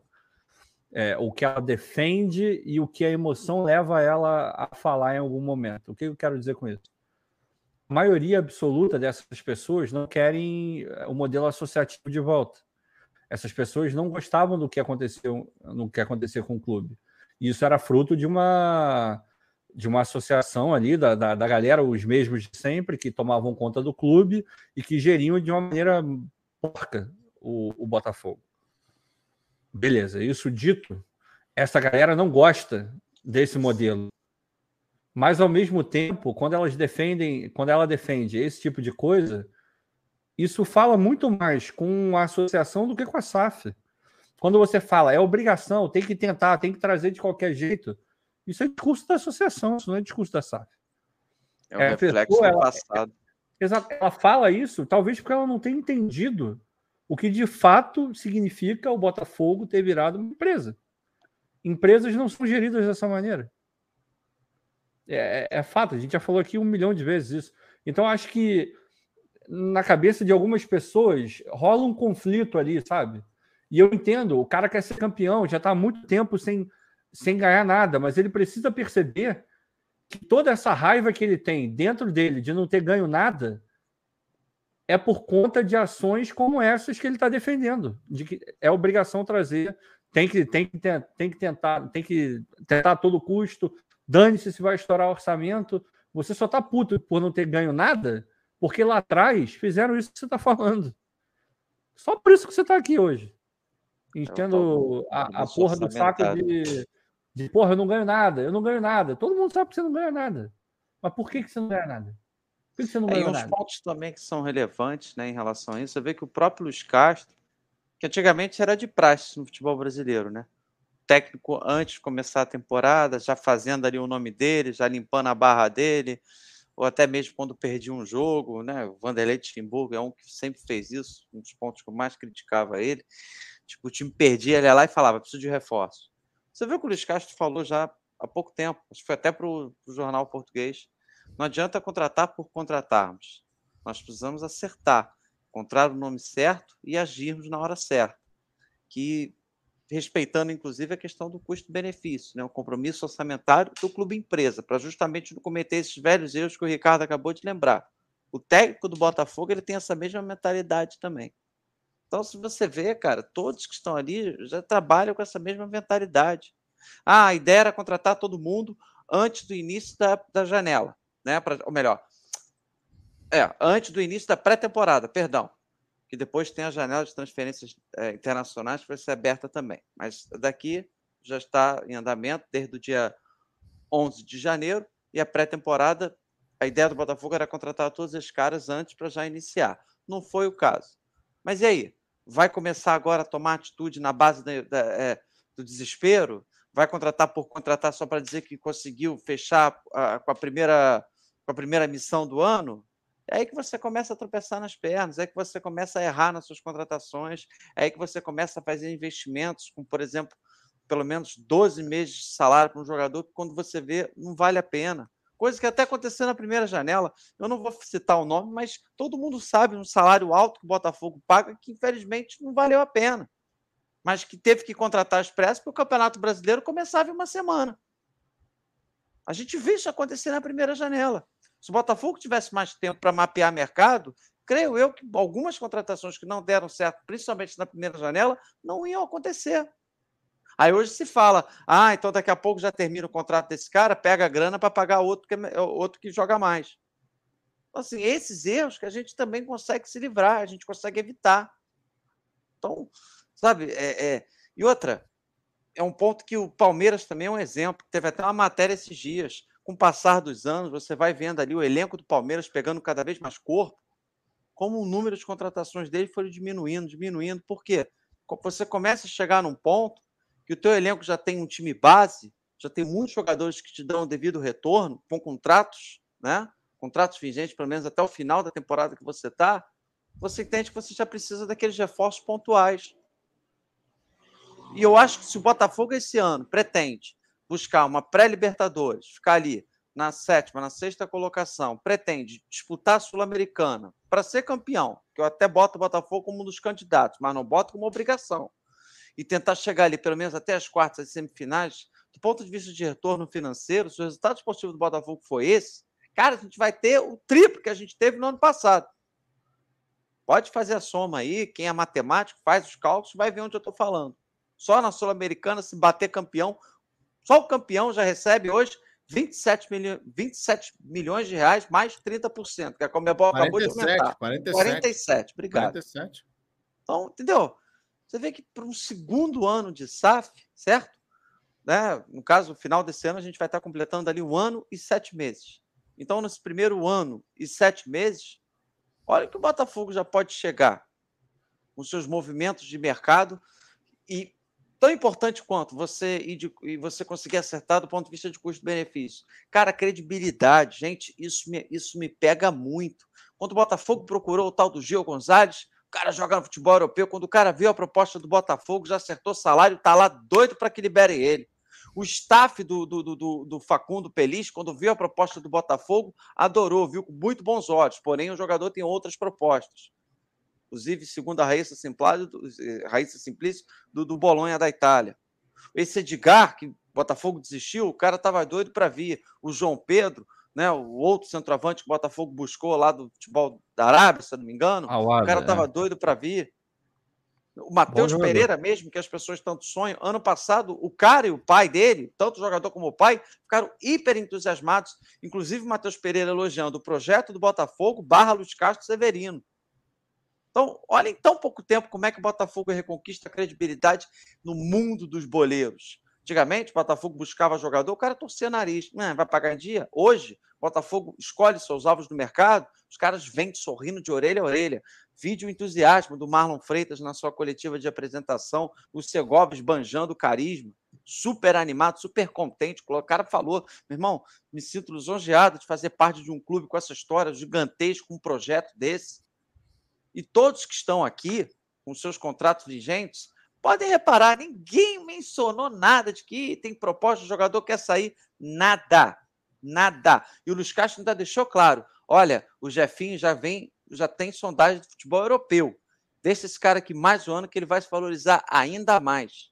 Que o Botafogo tem esse suporte hoje. O cara vem aqui e se destaca, tem outros times querendo, como já tentaram, inclusive, no ano passado, Atlético Paranaense. Botafogo foi lá, renovou o contrato com o cara com uma multa de tantos milhões de reais. Pô, olha quanta coisa nova, diferente, é. falando dessa questão de mercado que o Botafogo já tem a seu favor. E, e aí o que o Vitor estava até falando, né, Ricardo? Tipo, para chegar aquele ponto do Botafogo bater uma contratação de peso, né, que, que dá aquela entusiasmada de vez para a galera querer até no aeroporto. Cara, ainda não chegou esse ponto. Mas, olha, eu vou aqui falar uma coisa que eu geralmente não faço. Mas eu, eu afirmo, eu afirmo, tá? Dentro da minha opinião, que o Botafogo vai chegar nesse ponto. Eu tenho vai, certeza. Vai, vai. não, o Botafogo vai chegar nesse ponto. Vai chegar, cara. Vai Daqui a pouco a gente vai estar contratando um jogador aí com, pô, vai, não vai ser com todo jogador, obviamente. Não vai ter É. como. Nenhum, só hoje no, no Brasil, acho que só o Flamengo faz isso. Paga 8 milhões para um reserva. O Botafogo, nesse ponto, tá muito distante ainda. Agora, pô, um cara para resolver, pô, vamos trazer um, um maluco que diferente. Quanto é que custa? Vai custar 7 milhões? Eh, O Botafogo vai fazer, cara. Vai chegar esse momento. Vai chegar esse momento. Não tenho a menor dúvida que esse momento vai chegar. Agora, tá, tá perto? Em teoria, não. Mas futebol, cara, é aquela parada. Daqui a pouco, pô, a gente tem o Jefinho, daqui a pouco vende o Jefinho por 15, aí do nada surge um moleque na base que vende por outros 15, daqui a pouco a gente está faturando um puta de um dinheiro e a gente olha e fala, ah, uma parte dessa grana eu posso contratar um cara. Aí tu vai e na mesma temporada tu gasta 8 em um e 4 no outro, 5 no outro. E aí você vai montando, você vai subindo esse degrau que eu falei, mas é gradativo. Não adianta a gente querer isso para ontem, porque não vai rolar. Simples assim. Essa questão aqui, ó, que o William colocou, eu acho que é um ponto bem interessante. O Textor pode não ter culpa, isso é verdade. Mas o clube que ele comprou é uma panela de pressão sem títulos importantes há 27 anos. E aí ele Verdade. complementa. Ele complementa. Em 95, eu tinha 14 anos. Hoje tenho 41. Tem noção disso? Não adianta, irmão. Enquanto não ganhar título importante, a torcida não vai sossegar. É verdade, é verdade. Agora, tudo isso que você falou é verdade. Tudo isso que você falou é verdade. E a gente vive isso também. A gente vive isso também. A gente está aqui, mas somos torcedores do Botafogo, estamos porra, chateados, putos.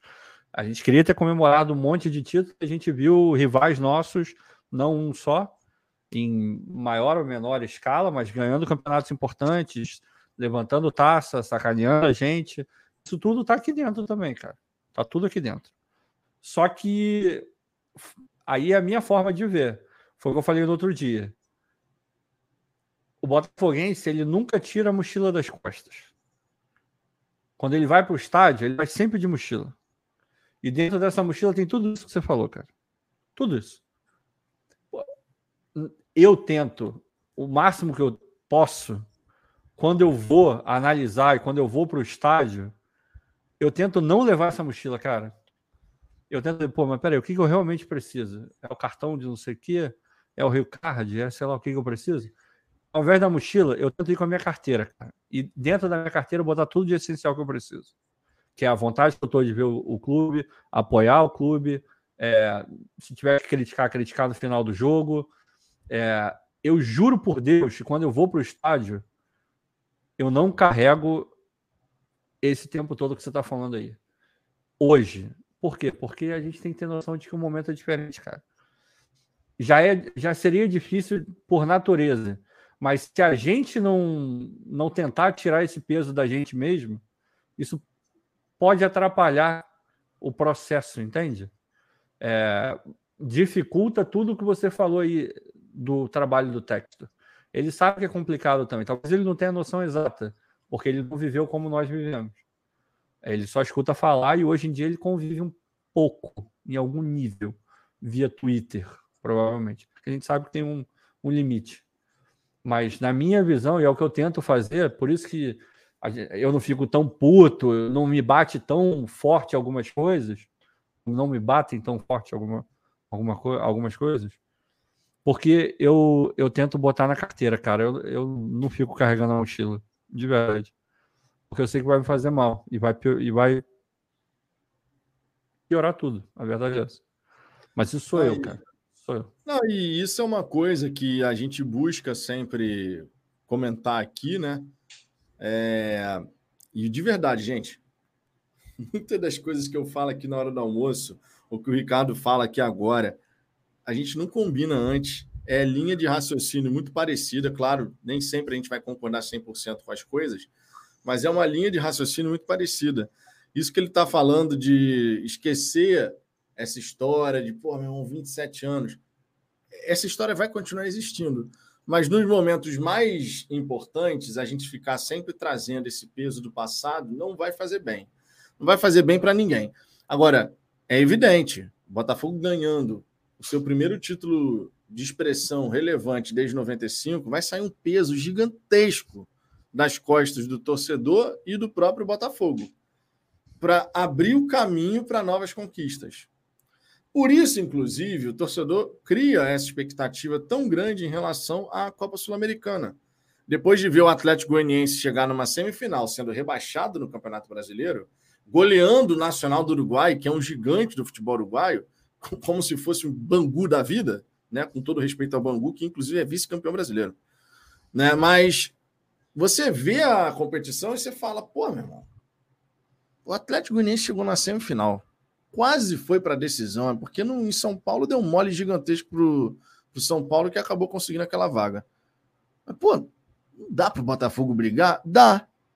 Então, essa expectativa ela vai sendo, obviamente, alimentada. E o torcedor botafoguense não está errado, não, em alimentar a expectativa de ganhar uma taça como a Sul-Americana. Eu estou na expectativa também, como torcedor, tenho a minha, a minha esperança da gente realmente poder fazer um grande torneio, para que a gente possa tirar esse peso de sempre trazer essa mochila que o Ricardo falou, de todo esse peso do passado e tal. Quero trazer aqui um, um destaque do Alex Gonzaga, tá?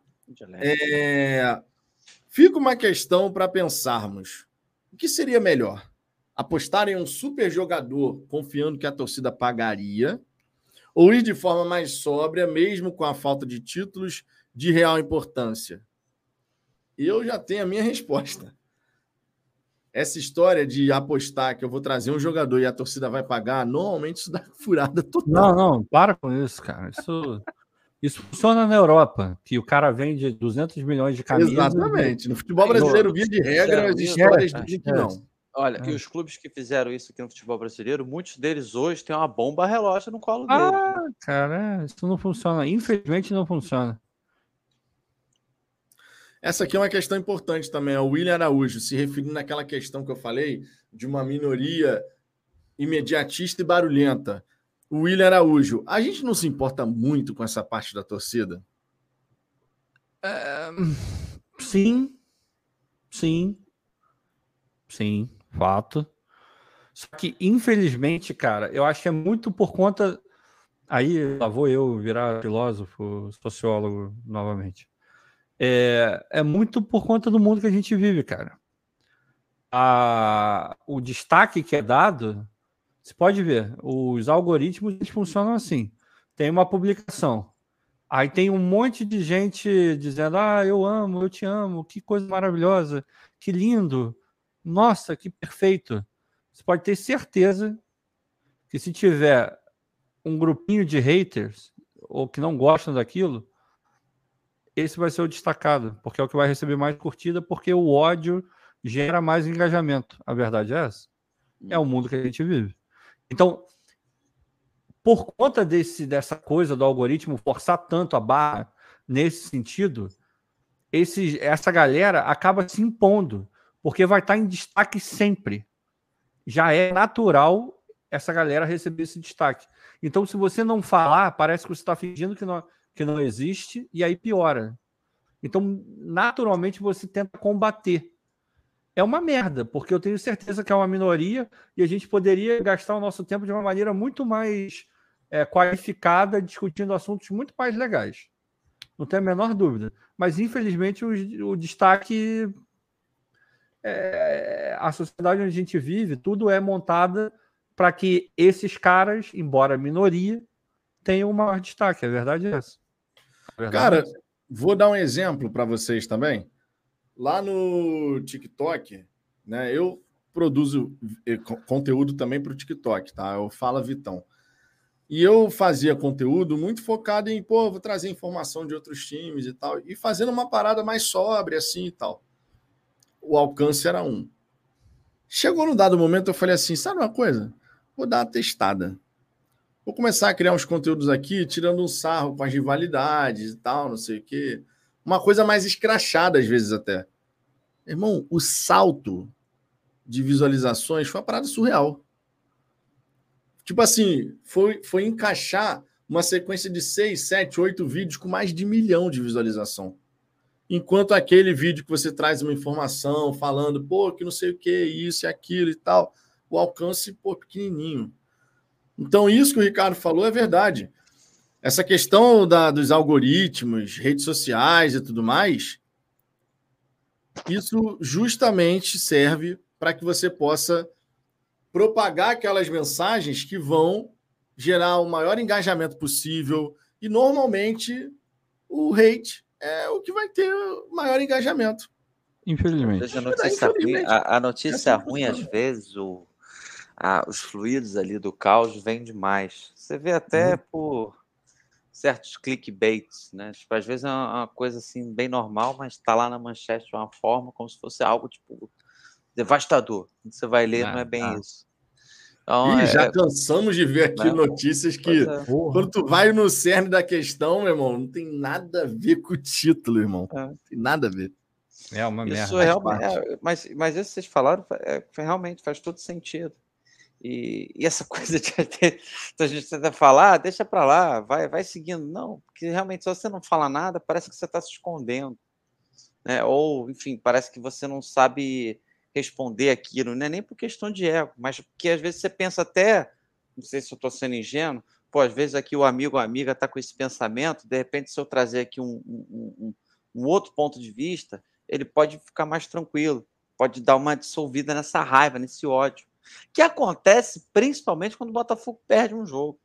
Ah, aí é, não tem aí, é. jeito. Aí a racionalidade vai para casa do chapéu, a verdade é. Aí, cara, vai solto. É mas é, é, enfim. Não, é. Agora, só provavelmente a gente já deve estar caminhando para o final, né? Teve até a galera que perguntou se era madrugadão. É, só tem uma coisinha aí. Eu não sei se vocês tiveram oportunidade de ver. O Vasco parece que vai pedir o adiamento do jogo contra o Botafogo. E a, a justificativa é porque eles estão na Flórida jogando amistosos. Se a Ferge fizer isso, eu, não, eu não duvido que faça, tá? Irmão. Mas é, é, é. Porra. Irmão, você escolheu, cara. Você sabia como é que, qual era a regra. É, Foda-se que o Vasco tá na Flórida. Porra, os caras estão lá, eles que arquem com a consequência de estar tá lá, ué. Agora vai ter que. Vão pedir para trocar a data. Cara, na moral, tem que ter muita paciência para lidar com o futebol brasileiro, cara. E com o futebol carioca é pior ainda. Puta merda. Pois Difícil. é. Ó, a Ferge aí, ó. Já apareceu aqui. Tá é, já tá de olho. Já tá de olho. Pô, quando eu vi isso, eu falei. Era só o que me ah, faltava, ah, na moral. Vamos falar do Vasco, que já tem um time melhor do que o do Botafogo. Quanto é, quanto é que foi o jogo contra o River Plate mesmo? Acho que foi 3x0. Mas vou te falar, Não, antes e... de entrar na live, eu tava vendo um pouco. Antes de to... até tomar o primeiro gol, o Vasco tava jogando bem melhor que o River, tá? E mas é aquele negócio, o Vasco tá muito longe ainda, cara. Tá muito é, longe. É, tanto muito que longe. teve outro dia alguém tava até falando isso na live comigo. Não, você vai ver, Almanac, que o Vasco e o Cruzeiro vão passar o carro na gente. Eu falei, é, falei, olha, primeira coisa que eu até perguntei, falei, cara, permita-me, tá? Com todo respeito, qual é o teu time? Ah, sou botafoguense. Falei, não, não, só isso que eu precisava saber. Porque às vezes é o torcedor de outro time que tá fingindo. É.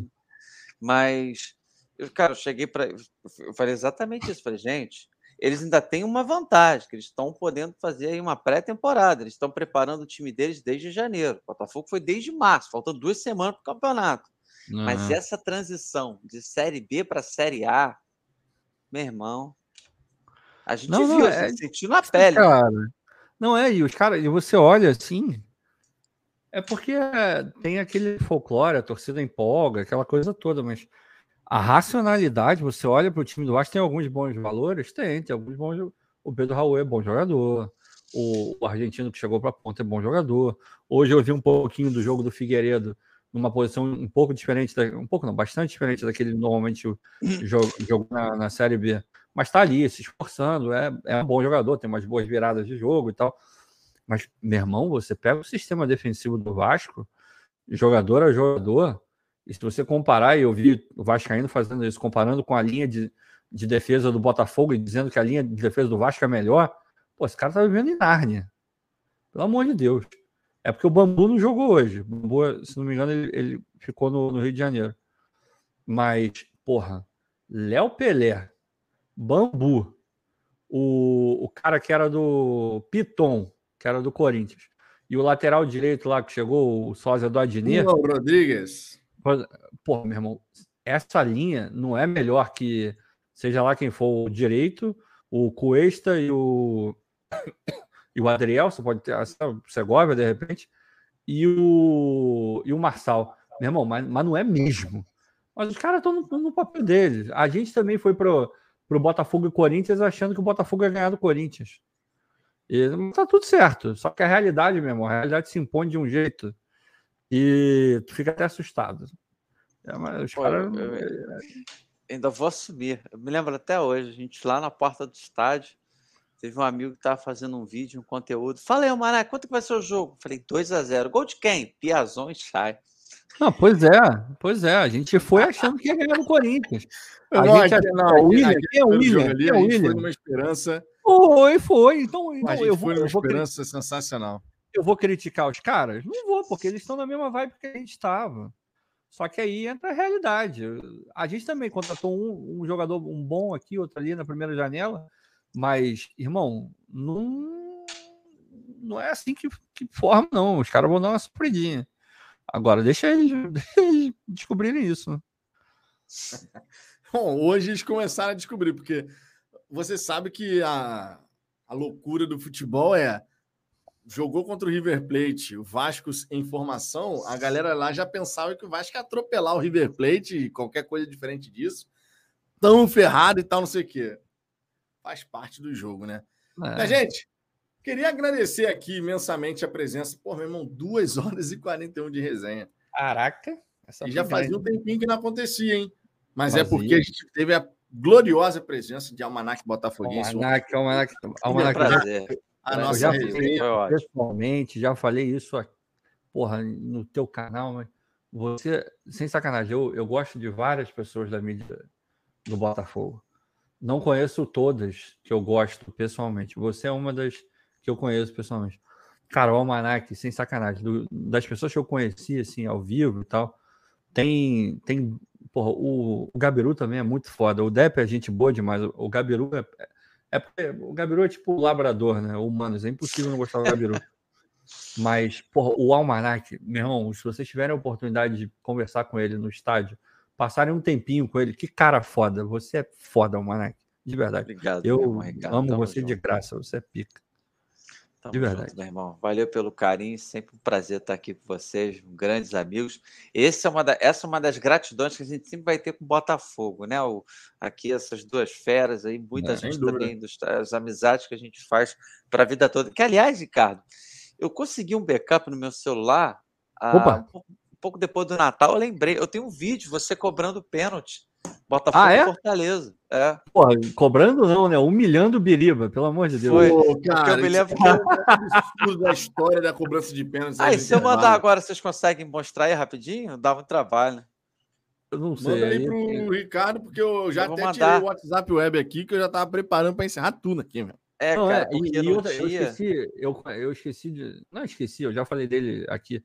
Tem o, o Bento também, porra, eu conheci. O Gustavo eu conheci rapidinho, mas o Bento, porra, a gente viajou para Londres, ficou no mesmo hotel. Que cara foda. O Bento é foda. Bento tá lá é com o Glorioso demais. Connection. Pô, o Pô, Bento, o Bento muito é, é a voz da consciência, Ricardo. Botafogo e bonitão, Santos. porra. Bora, Manaca, já são 10 chopps. Tu falou que ia tomar 5. Ele é a voz da consciência. O Bento é foda, cara. Que maluco, gente boa. Na moral, fiquei felizão de conhecer o Bento. O William também, que tava lá. Gente boa demais, ri demais com ele, cara. Porra. O, eu vou contar um. Não sei se o William vai ver isso, mas se o Bento, o Bento pode eh, eventualmente encontrar com ele, fala pra ele. O William, gente boníssima, amigo. Amigo da galera. Ele, ele não fala uma vírgula de inglês, tá? Zero, zero. E a gente estava em Londres. Aí vão para o restaurante. Porra, eu tava ali, né? Tinha uma hora. Tava... Estávamos eu, o William, o Davidovich e, e a mulher do Davidovich. Davidovich, gente boa demais. A mulher dele também, gente boa pra caralho. Estávamos todos nós ali, jantando. Dali, para dominar ali, para pedir, na moral ali, do inglês, ali, eu salvava ali, eu era o intérprete da parada. Só que o William, ele tem um dom e eu não sei de onde vem. Ele não sabe falar uma porra de uma vírgula em inglês. Ele virava. Ele, esqueceram o, o, sal dele. Ele virava pro garçom e fazia assim: ó. Garçom, na Inglaterra, em Londres. Aí o garçom ouvia o sal. O sal. Aí eu assim, caralho, meu irmão. Daqui Era a pouco, fazendo a mímica. Daqui a pouco. Não, não, Almanac, ele não fazia assim, sal. Ele só falava, o sal, por favor. O filho da puta trazia o sal, cara. Aí ele, puta merda, é, eu quero vinho. Aí ele. A carta de vinho, por favor. A carta de vinho foi parar na mão dele, cara. E falando em português. Eu nunca vi isso na minha vida. Mas de repente o garçom entendia um tantinho de português, pô. Porra nenhuma, o cara era inglês, cara. Não, não entendia nada. O sotaque forte pra caralho. Aí eu, eu, eu, eu falo, cara, que, que, como é que isso é possível, meu irmão? Como é que isso é possível? Se o Bento estiver aí, manda um beijo pro William também. Então, o Botafogo coloca várias pessoas foda na é nossa é, sempre vida, muito maneiro esses encontros, cara. Precisamos de mais churrasco. Vamos, pô. Em, julho estarei aí, faremos Opa! mais churrasco. Pô, Ricardo, tenta chegar antes do dia 4, que aí eu vou estar completando, se Deus quiser, minha 35 primavera. Então, vou, vou trabalhar nisso. É glorioso almanac botafoguense. Minha gente, muito obrigado pela audiência de vocês, de verdade. Amanhã tem mais conteúdo aqui no Fala Fogão, então fiquem ligados. Se inscreva, deixa o like, se inscreva lá na Almanac Botafoguense também, para dar essa moral. Beleza? Tamo junto. Um grande abraço para todo mundo, um beijo no coração de todos e fomos!